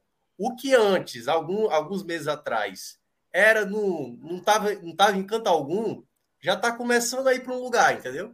Que o votar em ninguém é a, é, possivelmente ir para Bolsonaro. Que, claro, pode ir para Ciro, pode ir para Tebet. E aí eu acho que é onde Lula vai ter que trabalhar bem, né? principalmente do Sudeste para baixo, que é onde ele perde mais, né? no Nordeste e no norte eu acho que ele ainda prevalece, mas eu acho que é onde as próximas pesquisas vamos ver como é que ele vai. Tendo um mês de campanha, assim, eu acho que a, lógica tem que ser do Sudeste para Claro, na hora que virar presidente, você tem que ser presidente do país inteiro. Então, e o que eu vou falar agora se refere só à, campanha. Na hora que virar uma aposta, que uma aposta é, era para ser assim, tomar conta do, do, país inteiro. Mas, por exemplo, em relação ao Sul, o Sul para. Eu estou falando da campanha, certo? Se, se Lula perder uma semana de campanha no Sul, seria estrategicamente assim um desastre para ele. Sim, sim. Porque ele dificilmente ele vai conseguir captar votos lá. Assim, ele, estaria, ele perderia uma semana de quatro que ele tem para buscar votos que ele não vai conseguir. Eu acho que ele, ele eu acho que o cenário que ele tem é, é ele, onde é que ele tem uma curva de alta? É no Nordeste, que é 58, pode virar 60, porque no Sul dificilmente ele conseguiria evoluir. No Norte, que tem essa disputa, essa variação maior de votação, e, sobretudo, depois dessa oscilação, São Paulo e Minas Gerais. Minas, já que Zema não cola com Bolsonaro, então aproveitar pegar esse voto, porque o cara tem 52 pontos, é, é, é, é o segundo maior colégio eleitoral e o cara está disparado, tentar pegar esses votos e tentar conter essa sangria, que hoje foi uma sangria, foi uma sangria gigante de, de Haddad na pesquisa de São Paulo. Então, assim, já que a gente falou assim de campanha, é, quem, quem sou eu? Estou falando só por dedução, por lógica, seria Não São é. Paulo e Minas, é, é, e o Norte, e na dividida entre Nordeste e Norte, Norte, porque o Nordeste meio que está é. consolidado. O Norte é pesado, o Norte é, tem alguns, alguns estados que são bem Bolsonaro. O que, ser, o que teria sido pior para Lula nessa pesquisa? Eu acho o seguinte: a pesquisa não foi. Eu acho ruim. que a sangria, a sangria de Haddad. É, eu vou, eu vou trazer aqui alguns é, pontos. É, é, eu vou trazer alguns dados que estão abertos aqui. É, a pesquisa não foi ruim para ninguém, ruim e horrorosa para ninguém. Mas ela incomoda Lula em alguns aspectos, sobretudo quando você né, vê, por exemplo, aquela redução muito. Já tem um. Porque a curva está sendo uma curva de redução. Né? Então isso incomoda um pouco. Mas onde é que eu acho que tem pontos perigosos para Lula? Um, essa sangria que Cássio fala de Haddad, é algo que Minhoca já falou, mas assim, é um destaque muito grande da pesquisa. A diferença no Sudeste, onde está a grande maioria dos votos de Lula, ou a grande maioria dos votos do país, a diferença caiu de 12 para 6 pontos. Pô. Ela foi dizimada pela metade. Então, assim, Bolsonaro recuperou muito terreno no Sudeste. Esse é um ponto crítico. Outro ponto. Mas ainda está perdendo a... em São Paulo e em Minas, né? Como já passa. É, mas sim, mas é metade, né? Veja só, metade é bem, é bem significativo. A rejeição de Bolsonaro vem caindo mês a mês, tá? Saiu de 47 para ju de junho para 42 agora, né? Tem uma queda de 5 pontos e a aprovação tem subido, a aprovação subiu também 5 pontos, saiu de 26 para 31. Então Bolsonaro, na, quando você vai detalhando os números, você vai nas nas bases dos números, ele está né, com um crescimento, uma recuperação, digamos assim. Mas é, o, o Fred, mas vê, o que, eu, o que eu quero. É isso que eu quero ressaltar, porque é. eu acho que esse é o ponto fundamental. O, crescimento dele era esperado. Eu citei uma série de questões aqui. É, era poder resumir na máquina pública trabalhando para ele, né? é, com essa turbinada do auxílio emergencial, dentro de toda a movimentação política que isso exigiu. Mas o fato continua sendo de que é lento para o que ele precisa tirar. Sabe? Eu acho que é um aspecto que a gente também não pode ignorar. A eleição não vai ser em junho do ano que vem. A eleição Isso. é agora, em é. outubro. Então, eu acho que, que é, como o Fred, como o maestro passou, se ele continuar tirando a métrica, ele vem tirando é, de quatro pontos por, por, por mês dentro desse recorte de aceleração já de campanha com auxílio emergencial, o Auxílio Brasil trabalhando e tudo mais. É, ainda assim, ele vai ficar muito atrás, né? Pra, pelo menos para efeito de primeiro turno, né? Para segundo é, turno. O único perigo é esse que Minhoca e Cássio falaram, assim, de ter gente que diz indeciso que é Bolsonaro. É. Teve, teve, um, teve um quadro né, do, do, de Ítalo Senna, né, que ele jogou aí no YouTube essa semana, que ele faz uma, uma pesquisa é, é, é, fake, né? É até bem engraçado o vídeo. Ele vai lá e pergunta: e aí, velho, vai votar em quem? Pesquisa aqui, ele se apresenta, né? Oi, boa tarde, que foi pesquisa. Você, você, primeiro ele. Ele já fez outras vezes esse vídeo, é muito bom. É. Primeiro ele pergunta se é uma pessoa de esquerda ou de direita, porque ele já para poder soltar piada depois, né? Aí ele é de esquerda, direita e tal. Aí você vai votar em quem? Lula. Aí ele, rapaz, eu já peguei tanto Lula aqui hoje, deixa eu botar Bolsonaro aqui. aí, é, assim, é, é muito e aí tem um, dos, é, tem um dos, dos, personagens que ele entrevista, cara, vai votar em quem? O cara disse, não digo de jeito nenhum. Vota secreto, não sei o quê. Aí ele falou, então vamos botar Lula aqui. Aí o cara, bota em Lula um caralho, bota em Lula não, não sei o que, tipo. o amigo do cara é Bolsonaro, o cara. Por que ele faz isso? Porque antes, antes, é, ele já tinha pego que o cara se definiu de direita, né? Então, por isso que ele fez dessa forma. Mas pode ter esse lado, né? Bolsonaro, os bolsonaristas, eles apostam muito em duas coisas, né? Que as pesquisas estão erradas, que as pesquisas roubam para Lula e na última semana, por vergonha. Não, não são as pesquisas que estão erradas, é o Datafolha que está errado, porque essa pesquisa mal assombrada da manhã, ninguém diz que está errada. Não. A turma acredita. É. Mas o que eles dizem aquela, que os grandes institutos. É, eles dizem que os grandes institutos mentem durante a campanha inteira e na última semana ajustam. E é tão previsível que é coisa mais que é coisa mais clássica do que des, é, você deslegitimizar algo que tenha credibilidade para a partir daquilo você criar a sua visão. É um negócio assim, vendo de fora assim, é um negócio tão é. básico para ser então, feito. Então eles apostam no ajuste. Não funciona. Porque em 2018 teve um crescimento violentíssimo de Bolsonaro da última semana. Eles acreditam, eles dizem que já existia aquilo ali e que as pesquisas mentiam e não ajustaram, pô, e só ajustaram Bolsonaro, depois. Bolsonaro ganhou no primeiro turno, pô, assim, não é, o cara é, no primeiro turno. Não, não mas, é, mas ele teve, mas assim, o que eu quero dizer é o seguinte, é fato, ele teve um crescimento de 8, 9 pontos. Com 6, 7, 8 fato, pontos. O derretimento mas de Alckmin, derretimento, subiu, foi derretimento, Mas é isso que quer dizer, foi o derretimento de Alckmin. Foi o voto útil que pode acontecer pró-Lula Dessa vez não tem voto útil pro Bolsonaro. Eu acho não, eu acho que pode sim. Eu, veja só, é, eu, é, até você vai ficar muito longo isso aqui. Eu acho, na verdade, que como o Ciro está flertando muito flertando muito com assim, ele e, e Tebet, pelo histórico dela ali, eu acho que os dois, Ciro e Tebet, eles podem ser voto útil tanto para Bolsonaro quanto para Lula. Não, não eu, eu, eu, eu acho. Assim, é, assim como você fala, o achômetro seu é achômetro meu. É. Eu, eu não acho que.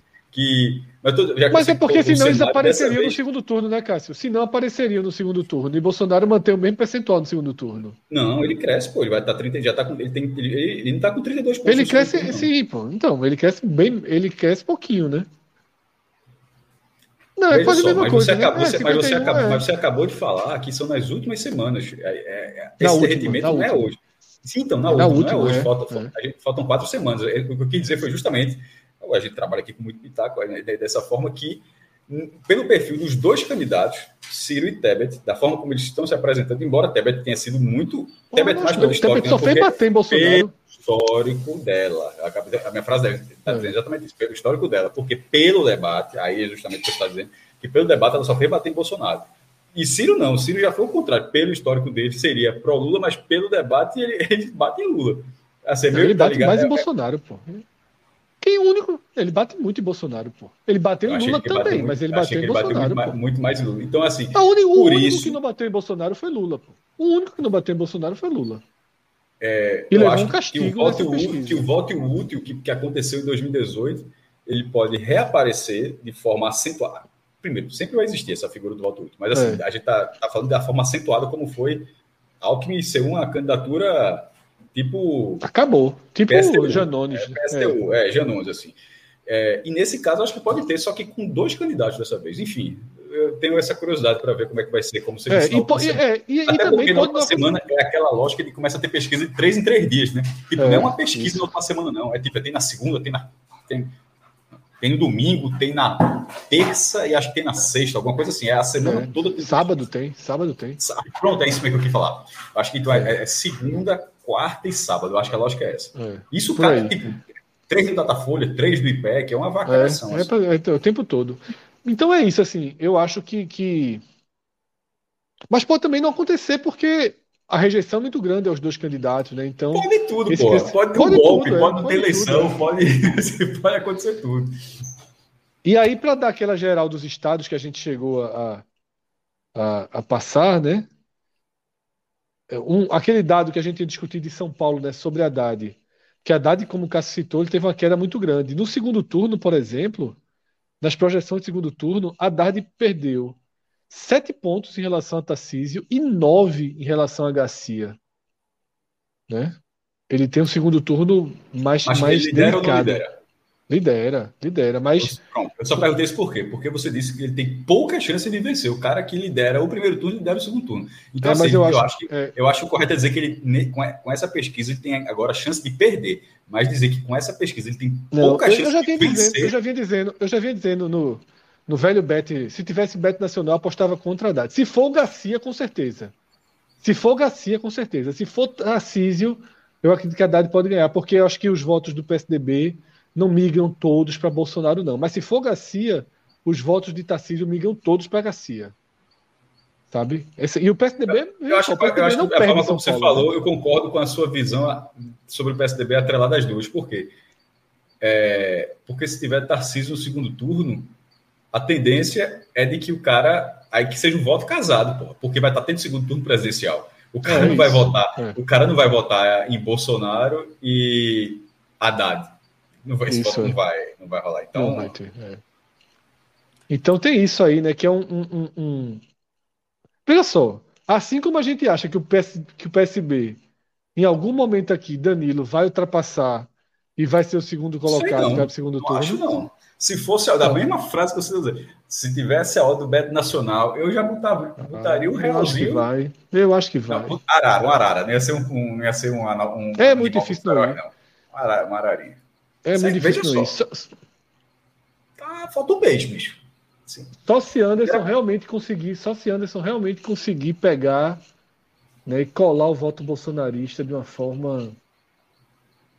Porque também tem muita pesquisa aqui que está dando alguns resultados diferentes, né? Teve o o IPEC que deu ele ainda em quinto, são cinco candidatos, né? ele em quinto, todos empatados tecnicamente, mas ele em quinto, e saiu um outro instituto ontem que deu todos empatados tecnicamente, mas ele em segundo. Não sei. Eu também não acompanhei ainda entrevistas. Está tendo um debate agora. Ele não vai para debate, ele e Marília, né? Tá tendo um debate nesse momento. Pô, e nem em Marília, nem. Anderson. Cara em quarto para Não, quinto ele lugar, não, nem para debate. desculpa. Anderson, Anderson não vai. Ah, tá. Aí é Ele brincadeira. vai. Quem não vai é ele e. Marília. Certo. Porque na verdade não é quarto, né? Ele tá embalado, embaralhado com todo mundo. né? A distância é toda menos de, de dois pontos. Não tem ninguém. Nessa, nessa, nessa que Lembra, saiu Celso? aí. O gesto, o gesto antigo? É. Lembro, lembro demais. Nessa que saiu, o que é isso aí? É o debate ao É o vivo. né? Isso aí é o strike. Que é, é o strike que a gente. É, Rodrigo meteu um debatezinho aí. Não leva nada. Vai, vai Não leva levar. nada? Eu tiraria. Tá dando, tá? Vamos lá. Não foi a mesma emissora, mas rolou aí. É, deixa deixa eu, eu seguir aqui com a pauta. Lembrando que. que... Vai ser Rodrigo. Lembrando que é, a gente não tá com roleta nessa semana, por que não? Mas a gente vai, vai tocar aqui a pauta e eu vou sugerir, deixa eu ver aqui, na aleatoriedade. Não, a gente esqueceu, maestro, e a gente resolveu enfrentar. Tem uma regra, né, do, do 45 minutos, que é não peitar muitas coisas grandes. E a gente, eu confesso que eu esqueci que a gente ia Eu tô no chat tempo. privado. É, Eu tô com. veja só. Total, chat privado total. Rodrigo que pode vai colocar frases legais aí pra gente ler, mas eu, eu tô aqui no chat. É, é Anéis do Poder que tá falando? Isso, isso, Tô exatamente. no chat privado. No, no- no- Deixa, deixa eu explicar melhor. O maestro captou aí, mas para quem ainda não captou, é porque, é, via de regra, a gente evita encarar de frente aí audiências como Big Brother, debate, algum jogo de futebol muito grande. A gente evita porque a gente sabe como é a audiência desse negócio e a gente conhece também o perfil da nossa audiência. Mas eu confesso que quando a gente definiu aqui o nosso, a nossa dobradinha, não lembrava que o lançamento de, de- da, da nova série do mundo né, de, de Tolkien lá, é, Os Anéis do Poder, pela HBO Max, iria coincidir aqui, maestro. Prime. nosso- E ainda tem com também, em, Pernambuco. Prime, com Prime. É Prime Em Pernambuco, Prime. em Pernambuco ainda tem debate, né? Então é debate com. E, É. e tá tendo Casa do Dragão também nesse exato momento. Como assim? Como? Mas é reprise, mas Pô, é reprise. não, não, não. Atlético Goianiense, 2x1 no São Paulo. Ah, Ah, isso é a sua, a sua americana. Casa do Dragão. É, Casa do Dragão? Meu amigo Jandrei tá. Nossa Senhora. Acabou? O jogo é em Goiânia?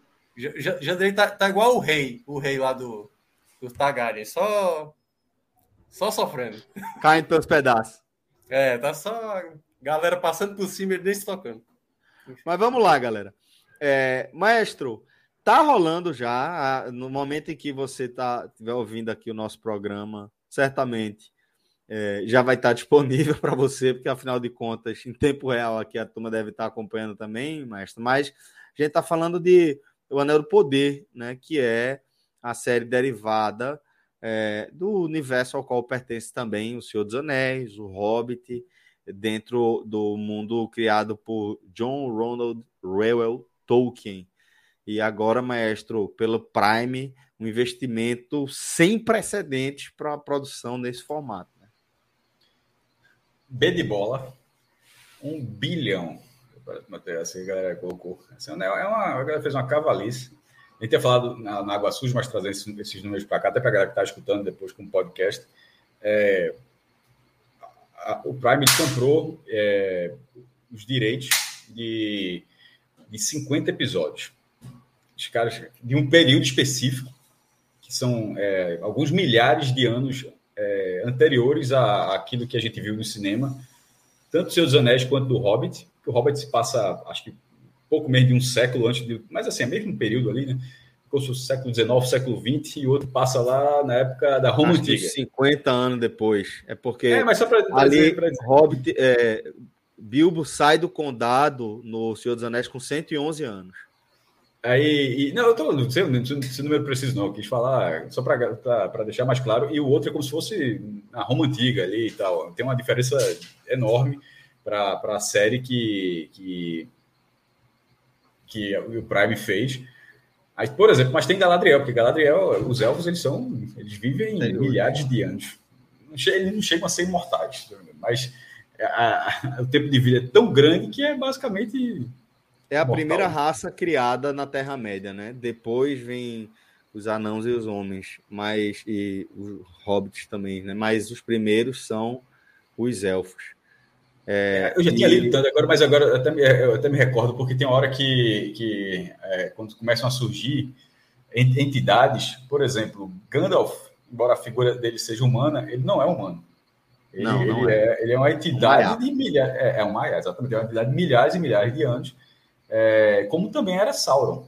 Era um até que ele trai a sua, a sua, a, a, sua espécie, de que engloba vários tipos, e, e acaba virando o, o grande é, coronel, tenente da forma, enfim, poderio militar de Morgoth, que é a figura que deverá ser é, o antagonista dessa série, né?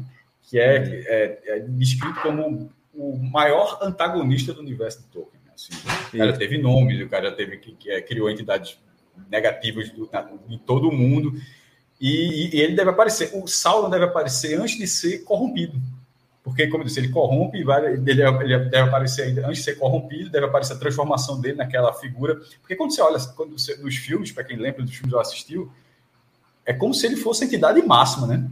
E nenhum, nos, nos filmes, em nenhum momento, não sei se chega a dizer, chega a, ah, talvez cita, não vou confessar agora, pô, tem nove horas de filme, talvez tenha falado, mas não é tratado como, ó, tá vendo esse cara aí? Tem um pior? Não, não sei se, eu não lembro se no filme tem exatamente essa descrição não, mas a série é justamente isso. Lembra de Sauron? Pronto, tem um pior do que ele. E é, é, é nessa, é nisso que essa série é. deve ser, sim. Fala. É, só só para complementar, maestro, o que você está tá trazendo, é, o, o criador né, de, de todo esse, esse universo é uma entidade conhecida como Eru. Aí abaixo dele. Eru, vem... Eru, Eru Luvatar, acho que era Eru Luvatar o nome, se não me engano. Eru... Acho que é isso mesmo. E aí abaixo dele vem os Valar, né, que eles vêm para Terra, né? No caso a Terra Média, em pares, né? Eles vêm é, com algumas missões específicas e Morgoth, que é esse que você está trazendo como o principal antagonista, é, também é um Valar.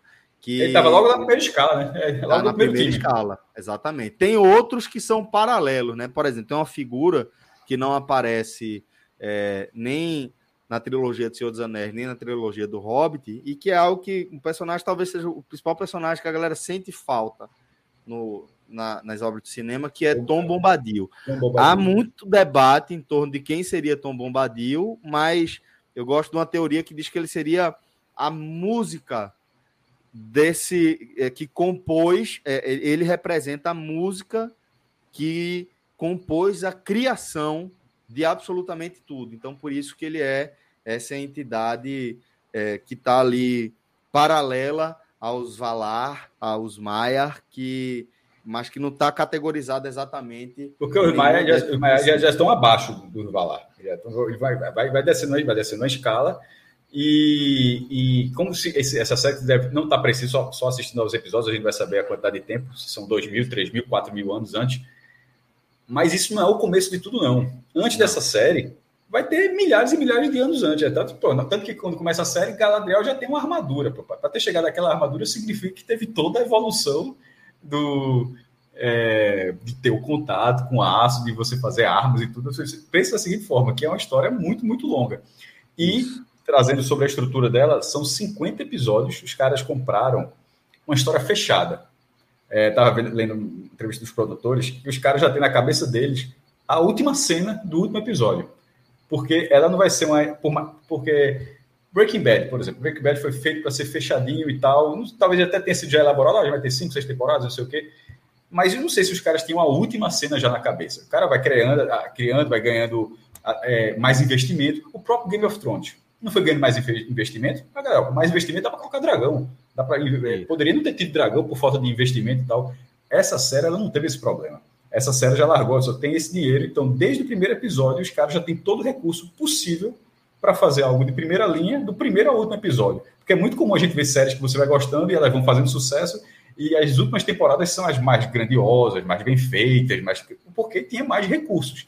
Essa não é assim. Essa é um caso raro onde o recurso já existe em altíssima escala desde a primeira, como o próprio casa, a causa do dragão. A Casa do Dragão já começou com muito recurso porque ela já tinha a base do sucesso de Game of Thrones. Então, assim, essa e já saiu por pelo menos duas temporadas, apesar da balela da turma. Ah, apesar da conversa dizer que o sucesso do primeiro episódio é, já anunciou a renovação, porque, porra, porra nenhuma, né? Aquilo ali foi só para. Aquilo é. Pronto, para quem não sabe que é Agamenon, aquilo é Agamenon. Fizeram Agamenon para dizer que, que não estava. Então é isso, só para. Better Call Saul, Anéis do Poder e, e Casa do Dragão, enquanto não volta The Walking Dead. É só uma série exemplo que, que eu gosto. Enquanto aí, por, por enquanto, a sessão. E o professor fica, o professor fica perguntando: e She-Hulk, meu irmão? Já assistiu? Eu assistir, professor. Mas, no momento, está faltando tempo. Tá faltando tempo, é verdade. É, mas é Tiago Minhoca. É, é gosta de Seus bem- Anéis, Minhoca? Cara, eu tive uma época da minha vida que eu, eu tinha dificuldade de fechar trilogias. Então eu demorei para ver Matrix 3, Pânico 3. E, e eu consegui pagar esses filmes, e, mas eu não paguei com Seus Anéis. Eu vi até as duas torres, mas não vi o Retorno do Rei. Filmaço. Foi somente o que ganhou, sei lá, 12, 13 Oscars. É, Parada. ali era mais o conjunto da obra do que propriamente Concordo, o filme em si, Era- embora seja, dizem Concordo, con- que é o melhor. né? É, é, até porque se aquele O filme tem certo era 11 ganhar Oscars. É, anos, né? é, é, exatamente. Se aquele tem 11 Oscars, eu acho que a Duas Torres tem dois. E eu acho que a Sociedade tem quatro ou cinco. Se você for mensurar a diferença dos filmes pelo número de Oscars, não faz o menor sentido. Filmado Zero. tudo junto, inclusive. É, eu, eu acho ali aque- aquele volume, que ele é o recordista de Oscars e de indicações, porque foram 14. Tanto é, tanto E é que na igualou o época. recorde da Malvada e 11 igualou o recorde de Ben-Hur e É. Titanic. E eu acho que é exatamente o que o Mioca falou. Foi conjunto da obra. Foi o ano do Cidade de Deus, né? Cidade de Deus concorreu a quatro Oscars e eu lembro que um cara. Teve uma pessoa que ganhou, acho que foi melhor documentário, melhor curta, uma coisa assim. É, tipo, ainda bem que a gente não tá concorrendo com o Senhor dos Anéis. Ele até. O cara soltou essa no palco, foi. Foi. Porque assim, né? Era cartas marcadas, né? 11 Eu, indicações. eu acho que, eu acho que Cidade de excepcional. Deus concorreu por melhor edição, se eu não me engano, não foi? Foram quatro, edição, roteiro, eu acho. Direção também. Foram É, quatro. É, Senhor dos Anéis é um filme, continua sendo um filme excepcional. Porém, porém, a- o Exército Fantasma, eu acho aquele CGI, ah, porra, até porque já tem 20 anos também, eu acho que hoje, porque alguns, alguns filmes não estão datados, mesmo com a te- tecnologia. Esse eu acho que está. Aquela, a- a- que é- na, na cena final, que Aragorn consegue o Exército dos Fantasmas para tentar vencer aquela última batalha, ou ajudar a vencer. E a- aquele, eu até vi um dia desse assim, eu disse, olhei assim, meu, eu já, já, já diria, já diria o, o, o, o cara do Uber. Razoável. Tem, Razoável. tem algumas cenas dessas, assim, que já estão um pouquinho mais datadas, mas tem outras que estão bem legais. Eu tô. Mas Os eu tô orcs são tudo bem feito, terminando- até porque é tudo maquiagem, não é CGI. Orc é maquiagem. A maquiagem dos orcs É. continua tudo foda ali. É, os, os wargs, a participação dos wargs também deixa um pouquinho a desejar, mas de forma geral é Balrog. muito legal, vale a pena demais. É, Inclusive, assim, Bem feitinho ainda. eu, eu sugiro, eu sugiro não, toda vez eu confundo esse verbo, eu indico é, para a galera aí as versões estendidas, que aí sim, por isso que eu estava confundido, estão disponíveis na, no HBO Max, é, as versões estendidas da trilogia de Senhor dos Anéis. E assim, vale a pena pra caralho, porque você vai compreender muitas cenas muito melhor, sabe? Tem algumas coisas que precisaram ser jogadas muito mais rápido, mas, por exemplo, você passa a entender melhor o que aconteceu ali é, na decisão de Arwen de é, seguir a vida aqui na Terra-média, acompanhando a mortalidade de Aragorn, ou de é, ir para os portos da. Agora esqueci, mas enfim, de ir para viajar com os demais elfos. E aí explica muito melhor todo o debate de como foi a conversa dela com. Cada filme tem quase 40 É. minutos pô, de cena extra. Tipo, não é, não é Homem-Aranha que foi relançado com 8 minutos a mais, não. São quatro. Não. Veja só, não é 40 nos três, não. É 40 em cada. É Isso. muito filme, pô. E só um Isso. detalhe sobre a mortalidade de Aragorn, é preciso dizer que Aragorn faz parte de uma, de uma linha humana que vive 250 anos. Então, é, então, assim, ele, ele, ele não vai. Não vai- ele, ele, é, ele é um cara muito velho já, na verdade, naquela, naquela hora do filme. Assim, ele não é um cara que tá. Ele não tem 30 anos de idade quando ele aparece no filme. Não, ele já- tem 87. Ele no é Senhor dos Anéis ele tem 87 anos. O Passo Largo já é cansado ali. É, ele tem 87 anos. O rei Theoden, que é o, o- o governante de, de Rohan, diz que, diz que lembra dele é, lutando outras batalhas ao lado do pai dele. Então ele fala, pô, realmente, o rei Rohan, ele tem... O rei Rohan, o rei é, Theo- Theoden, ele tem uma grande memória, porque ele era só uma criança quando eu lutei aquela batalha ao lado do pai dele. Então ele realmente Aliás- tem, tem essa distorção aí. Eu tô, eu tô, assim, como eu não vi o terceiro, né? Eu, eu pretendo ver. Eu comecei a ver de novo as duas torres, né? Aí eu parei na, na primeira hora do filme. Aí tem lá o, o, o ator que faz o, o Butcher, né? O, É, O- ele é o Telwin. Elwin. É. Ele é o sobrinho do rei é, Telden. 20 De- anos de mais novo, assim, né? Bem Ele é mais o irmão, magro, ele, você mais vai lembrar mais. Ele é o, ele é o, patro, o chefe daquela Cal, Cal patrulha. Urban, pô. Ele aparece, Cal Urban, né? Cal Urban? É, Cal Urban. É. Isso, Cal isso. Urban aparece. Ele tem uma Ele tá participação louro importante. no- Ele é irmão daquela da sobrinha do rei, que É, chega a- a ter a Arryn, despertar um interesse romântico ali por Aragorn em duas torres. E ela termina casada com Faramir, o irmão de Irmão. Boromir. Obrigado pelo spoiler. Obrigado. Isso. Mas- Ela termina casada 20 anos com já, ele, eu né, tô na, na, na história, Não, né? não é, não é, isso não é spoiler. Até porque isso não é plot twist, né? Assim, é, é- E, e não, e não mostra, e não mostra isso no filme, não. Não, não só, é só um olhando pro outro ali. É meio aquela, aquela. É tipo o final da novela da Globo. Todo mundo se olha e os casais são formados. Assim. É, olha ali, Mas pronto, eles, eles se casam e ele tem um papel, ele vira comandante do- da, da guarda de Gondor, um negócio desse. Ele passa a ter um papel importante no, no, no reinado de Aragorn. Só um detalhe, já que tem até. Nem lembrei, Celso. Tu fala assim, quer dizer que HBO Max tem à disposição a versão estendida, né? É, pô, as três. Eu Ah, comentei contigo, irmão. pô, vale a Ah, pena legal. demais. Os, filmes, Vale os filmes estão na HBO lembrava. Max e a série no, no Prime, né? Isso, É, isso. Mas também tem no Prime. O filme também tem. Eu não sei se tem a versão estendida. Não mas tem a versão estendida no, no, É, acho que é no- só a no versão mesmo. Max. A estendida. Ah, No- no eu nunca Prime. vi. Ah, vou, pronto, tá aí. Eu vou arrumar um tempinho. Pô, vale a pena Eu demais. assisti, Tempinho, eu Um assisti. tempinho. Aí Um o tempo tempinho é foda. É, mas é três, é três acho que um são dia, três horas. Acho que são três horas cada filme com, com os 40 Eu acho que adicionais. o, o Duas Torres, acho que é três horas e meia, pô. É É um quatro horas, um negócio desse. Aí é, é o irlandês. É o irlandês da Terra-média, isso aí. É, eu assisti, eu assisti O Senhor dos Anéis de uma vez só. Assim, não no mesmo dia, mas eu aluguei os três DVDs no mesmo momento. Tá? Eu não tenho lembrança nenhuma do filme, dos filmes. Nenhuma. Nenhuma. Tava com namorada não- nova na época. Você tem disso também. Tenho. Derrubaram o cara, velho. Eu não tenho lembrança. Eu assim, detalhe, eu gostei. Quando eu vi assim, caralho, é muito melhor do que eu imaginava. Porque eu vi depois já da. Mas eu não tenho nenhuma lembrança. Zero. Só assim, cenas. Cenas perdidas assim. É, Terra Veja, Batalha, mas por exemplo. Se, é. eu acho só, tinha, só tinha caindo, um né, risco. Fred? Só tinha um risco Oi? do Senhor dos Anéis não ter Gandalf dado caindo certo. do, do era, Lembro, lembro, esse eu lembro. vê, só tinha um risco de Senhor dos Anéis não ter dado muito, muito certo, como deu, que era a galera desistir depois de, de- da Sociedade do Anel. Por quê? Porque tem um intervalo de um ano e tanto entre É. um e outro. E, e a Sociedade do Anel acaba de forma muito súbita e muito no anticlímax. Mas É. lembrando que é uma obra que ela é três livros, mas na verdade é como se fossem três atos. Cada livro tem seus atos dentro de sua própria história, da sua própria lógica ali, da sua própria construção, mas é uma obra construída de forma integral. É um, você encontra é, várias edições do Senhor dos Anéis em volume único. Eu até já tive, perdi, deixei emprestado com alguém.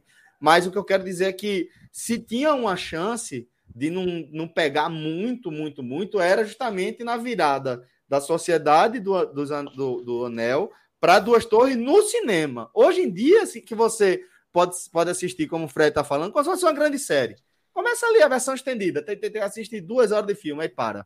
Aí depois termina de assistir a Sociedade do Anel, já é pronto, é bom pra caralho, é muito bom. pô. No meu É, ritmo é atual, no, no meu ritmo atual, acho que eu levaria uns três meses para assistir. É, Mu, eu Drive tô, assim, eu tô- ainda tá. ainda tem- tem Não, parei no meio, pra voltei terminar. não, voltei não, voltei não, voltei não. Mas assim, é, por exemplo, tirando o- os episódios de Casa do Dragão, até por uma obrigação do Agot Menon, que é esses aí eu assisto e consigo o resto, tô com uma dificuldade imensa, assim. É, é, tanto que basicamente tudo que eu, quando eu ligo a TV, quando eu não tô assistindo Globo News e jogo de futebol, né? Ontem eu até assisti um joguinho de tênis depois de muito tempo.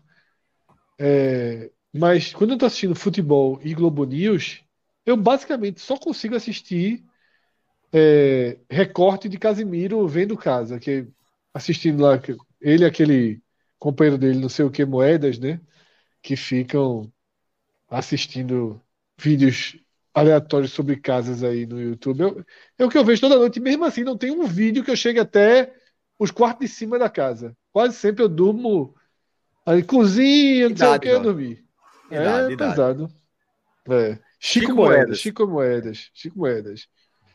Mas Ó, é bem legal. É, vamos para um próximo tema, porque a gente, a gente tem outro compromisso, né? A gente está aqui no H Menon Raiz, mas ainda tem a Got Menon hoje. Tô pronto, tô segundo, pronto. Ao segundo tô episódio pronto, pronto, de House pronto. of the Dragon, tá? Então, Assistir. quero a ajuda de vocês aqui com a definição dos rumos do nosso programa. Para onde a gente vai agora? Celso, Celso salvando a cobra. Se não tiver esse vídeo aqui, eu largo. é verdade, Pé. Tu tá querendo trazer esse tema faz tempo, porra. Celso, vamos, Celso salvando deixa eu contar, deixa eu... Conta aí a história, Fred. Conta, tu, tu não, conta aí, conta aí, conta aí. Eu... É o seguinte a história, eu vou contar. É o seguinte a história. A gente tá num torneio de beach tênis na reserva do Paiva, né? Um lugar bonito, mas um lugar ainda bem. Por né, isso né, é praia, bonito, vegetação, exatamente, né? Com praia, vegetação. E é, de repente, ao longe, a gente ouve os gritos. Os gritos. Ah, ah, ah.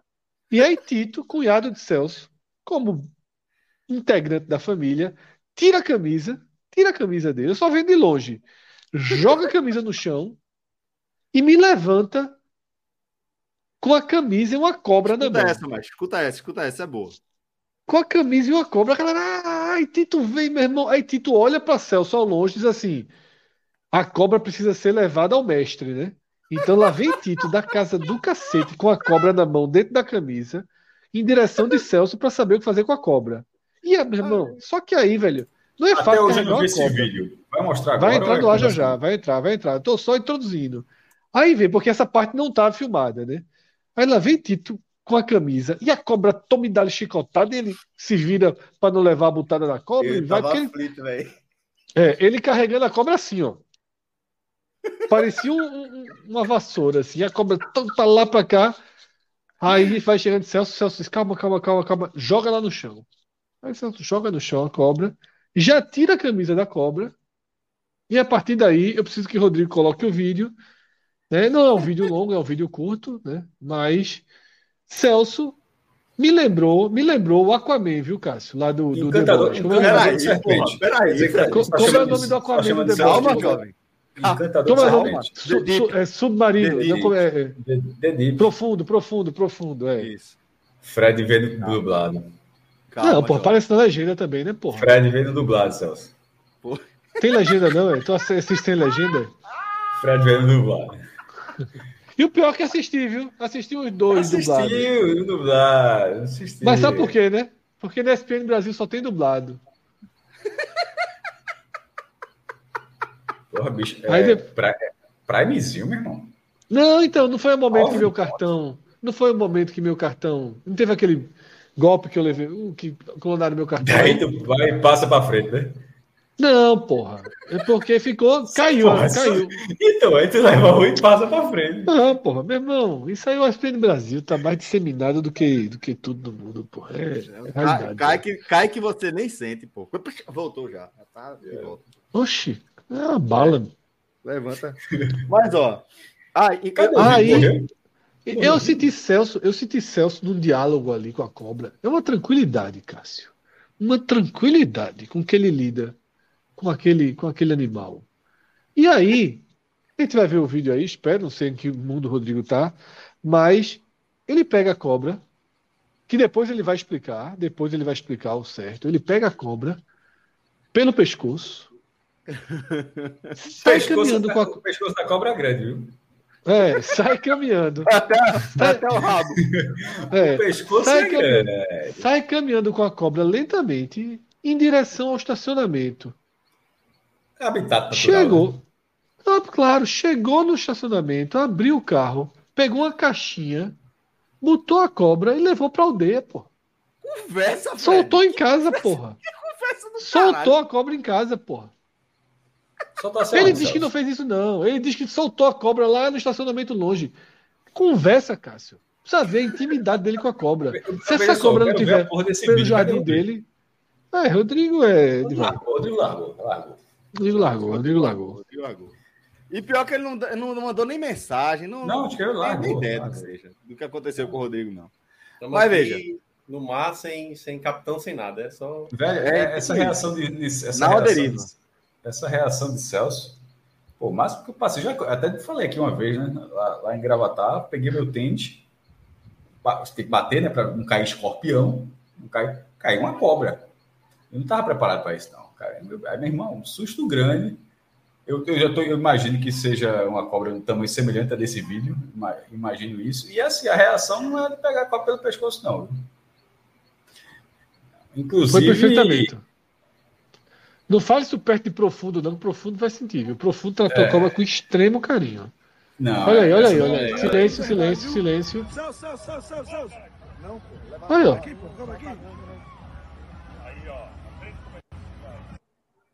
A Tito sem camisa toda errada atrás. 10% do H menor é tudo verdade, viu?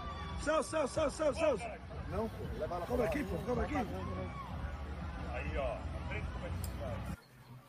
Eu preciso perguntar, veja só, veja só, eu, tô, eu, eu não estava preparado, não. Eu achava que era uma coisa menos hostil. Tu já fizesse isso quantas vezes na tua vida? Eu não, não recordo assim, não. Mas, mas foram várias. Foi mais de uma? Tu já, isso já tinha sido feito, já feito alguma vez? Claro, não. Se, se nunca tivesse, eu não teria, não teria feito sem instrução, não. Mas é, é Não, não, não, porque instrução, veja, que é, com instrução, eu tenho certeza que você fez. Eu estou perguntando se na prática, na execução, essa foi a primeira, mas está dizendo que Não, mestre, várias vezes, várias vezes. Já me deparei com essa situação várias vezes.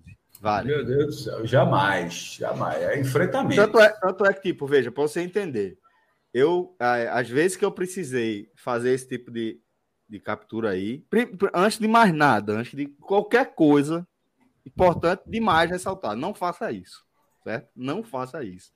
Isso é Crianças, crianças, movimento- crianças. Não, nem adultos. Nem adultos. Ti- Tito, eu tava tenso, velho. Tito, aí imagino que tenha sido pela, pela é, é, é, desenvoltura, me parecia ter sido a Eu primeira. já vi vez. cobra dessa marca, viu? Lá, É a, a cobra cipó, corre campo que a turma chama, né? cipó. É, ela, aí é o seguinte, então antes de mais nada, dizer para você, não pegue, velho, não pegue nenhum animal peçonhento, principalmente se você não tiver alguma Técnica, habilidade, alguma instrução para. Técnica. Isso. isso. Nenhum, nenhuma, nenhum animal peçonhento, né? Escorpião, aranha, cobra, é, melhor a, a- a- a orientação número um é deixar. Se tiver condições dentro da, da situação de deixar, deixa, né? Tá passando no jardim, tem uma, pô, tá ali, deixa ela ir para um lado, você vai para o outro, ela vai seguir o caminho dela, seja uma cobra, um escorpião, uma aranha, vai, esse animal vai seguir o caminho dele. Então, se puder, deixe seguir. Se tiver numa situação que você precise tirar daquele, daquele lugar, aí a dica é a velha vassoura. Pega a vassoura que vai lhe manter numa distância segura, vai é, limpando mais ou menos o caminho por onde. Pense bem qual é o caminho que você quer que aquele bicho percorra até que você bota ele para fora e, e faça isso de forma mais segura possível. Se você for tangendo ele, ele vai, obviamente, se afastando de você.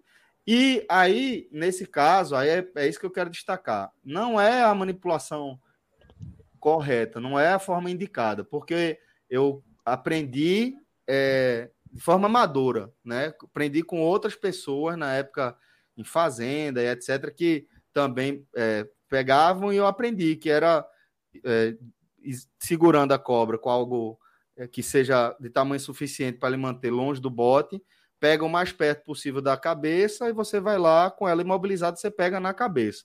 O que é que é mais perigoso? É você tentar pegar ela numa parte é, do corpo que, como o mestre falou, né? É difícil você descobrir na cobra o que é pescoço e o que é rabo. Mas o fato é, é, imaginando que é uma coisa só, tente pegar o mais longe da cabeça possível. do último terço dela para trás, porque se você pegar da metade da cobra para frente, ela vai ter força no abdômen dela para levantar e dar um bote. É muito comum ver acidente com pessoas que pegam a cobra perto do pescoço, mas não no pescoço suficiente, e a cobra vai aqui, você vai segurar ela aqui, ela vai fazer esse movimento e pegar no seu braço ou na sua mão. Então, o ideal Carinho. é não manipular de Fazer um forma carinho. e se for manipular, feito eu fiz. Aí tá bem no pescoço dela e não vai dar para ela lhe picar aí, né? Agora, por exemplo, a soltura, que aí Fred ficou nessa resenha de eu levei pro estacionamento para botar dentro da caixa e trazer pra aldeia. Aí foi, no, na verdade, foi para me afastar das pessoas. A gente tá num, num torneio de beach tênis, tem várias pessoas circulando, crianças, inclusive. Aí onde a gente tava, tinha crianças por perto. Então, o que eu fiz foi ir o mais longe possível, me isolar o mais longe possível, dentro de uma área de mata, e aí eu joguei ela para longe, porque e ainda assim, quando eu joguei ela, se vira para mim, se tivesse perto ali ia tentar dar o bote para se defender. Então tudo isso são coisas que você tem que pensar antes de tentar manusear um bicho peçonhento ou algum bicho que possa lhe, lhe machucar, né? Mas é como o Danilo Lopes tá dizendo aí, velho. Dica melhor é deixar, deixa bicho, o bichinho ir, deixa seguir o caminho que não vai A dica dele não foi essa, não, pô. A dica dele foi correr. é, não tem. a mesma coisa, pô. Não, pô. A Correr mesma coisa deixar você parar, deixa pô. Tu- Você gosta de tipo assim, a cobra entrou na sala, tu tá vendo televisão, continua vendo televisão. Celso Sim. é assim. Não, Irmão, o cara eu só fazer uma observação aqui. andar. Irmão, A gente precisa dizer, defendeu. Fred, é cara não é fazia importante, nada é com aquela jiboia de 200 metros, porra. Não, não vou nem entrar naquilo aqui, foi uma briga do cara naquele dia. Eu só queria dizer assim: a gente precisa dizer aqui para Minhoca, tem que ter um jogo de volta ainda, Minhoca. Meu irmão, eu sei que tá difícil, mas o jogo tem um jogo de. Tem um jogo, meu irmão. O cara tá abalado ali, pô. Tem um jogo de volta, meu irmão. Hoje não foi fácil, pá. não, cara. Hoje o dia foi. difícil. dá, dá para fazer dois golzinhos Porque, na verdade, né? isso aí foi só o. Foi só a cereja, porque. Não, quando, quando o dia é para ser ruim, meu irmão, aí. Nossa senhora. É, vai ter, fique tranquilo, tem, tem um jogo de volta aí. Reclamam vendo de Carlos cara. Eduardo, moço. Quem? Vocês reclamam de goleiro aí, aqui a gente também não tá. Jandrei Troca. não tá. Jandrei não tá muito legal, não, também. Rapaz, tem- tivemos um grande momento, viu, no debate da eleição de governadores. Vamos, Rodrigo vai jogar na tela aqui. Ah, não, bota aí, Já bota E imagem é pra um gente certo, sorrir, pô. Bota é um imagem pra gente certo. sorrir. Um grande momento aí. E vamos assistir esse grande momento. Na verdade é uma imagem, né? Mas é uma imagem que diz muito. Se fosse o outro ângulo, vice Fred. Tava ferrado, velho. Tava. Olha o cabelinho. É. Respeitei, não, respeitei. Tá, tá, veja só, tava preparado para isso, não. Tava preparado para tava preparado para isso, não. Achava que era uma coisa completamente diferente. Porra. Que moral, Eu- que moral. Irmão, a- a- Assis, Assis tá pautado. Já acabou o qualquer- debate, já acabou o Tá debate. pautado por qualquer editoria, né? Rodrigo, Amigo. manda ele clicar no link aí para entrar ao vivo aí, olha. Aí, olha, tem pergunta. Isso é um, isso é um façante, né? Parecendo um cara equilibrado. Agora eu gostei. Insinuaram que ele fazer a pergunta. Qual- o candidato, qual é o, o seu plano para salvar o Santa Cruz? Olha só, politicamente, se tivesse, ganharia voto. Estou falando sério. Estou falando sério.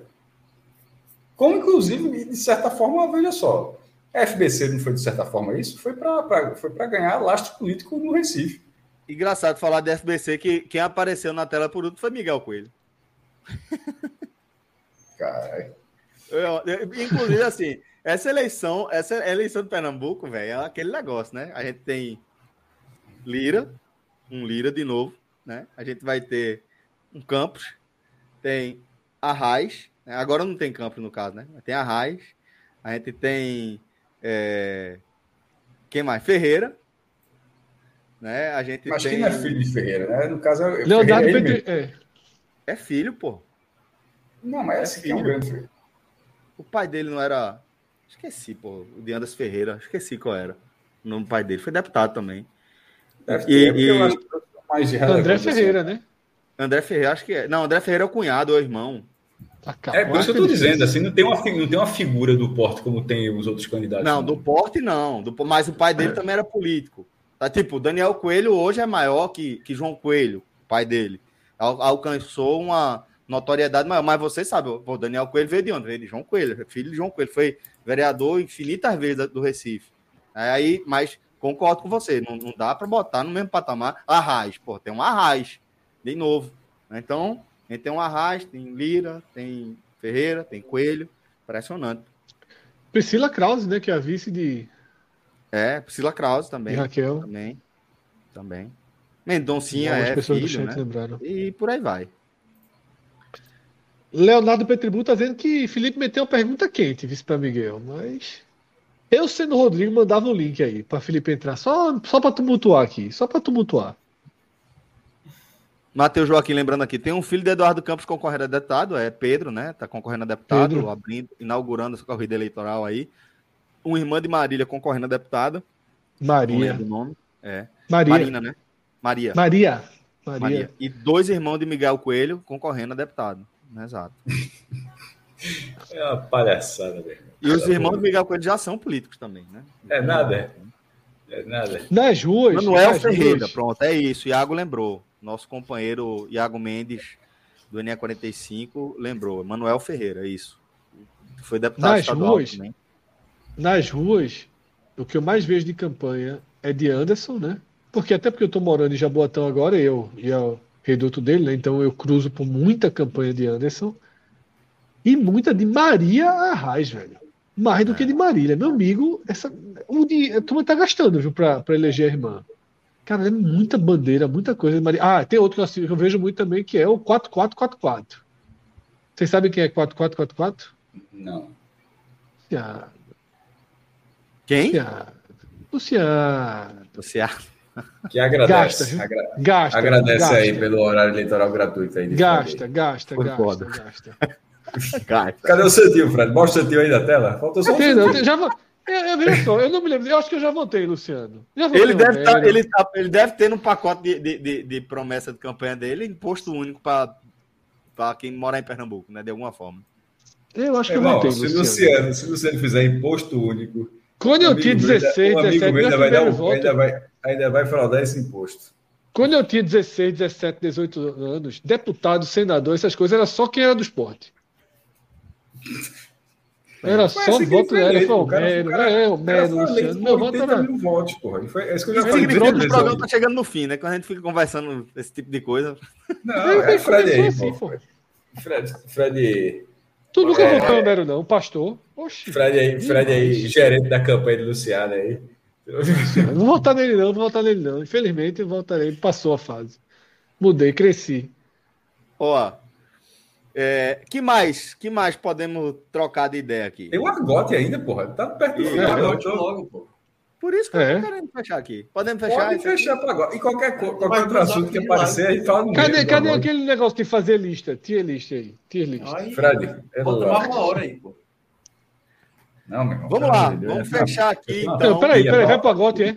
Vai pro Gote. É. Deixa eu pegar a comida. Eu tô morrendo de fome. Eu vou, enquanto vai pro Gote, eu vou preparar um, Sim, uma comidinha É, e pra, besteirinha manter, aqui. pra manter o padrão, né, Fred? De- de Mas tá a gente não vai fechar a live, não, porra. A É. live é a mesma.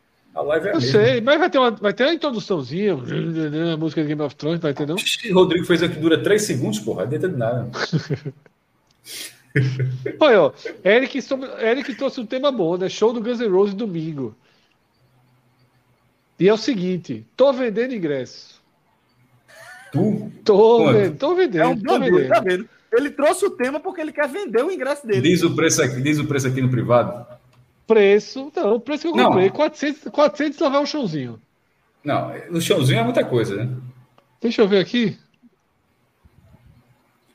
Meu irmão, que que setor meu- esse? É, é, é na bateria? É pra tocar junto? Nada, pô, tá tudo caro, porra. Deixa eu botar aqui, Guns, deixa eu ver. É, arquibancada é anel inferior, anel inferior. Deu 400 conto pra ficar na arquibancada. E é a meia, viu? E a social, a, a- social. Porra. Anel Meu inferior. amigo.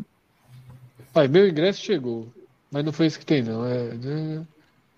Meu amigo. É chato.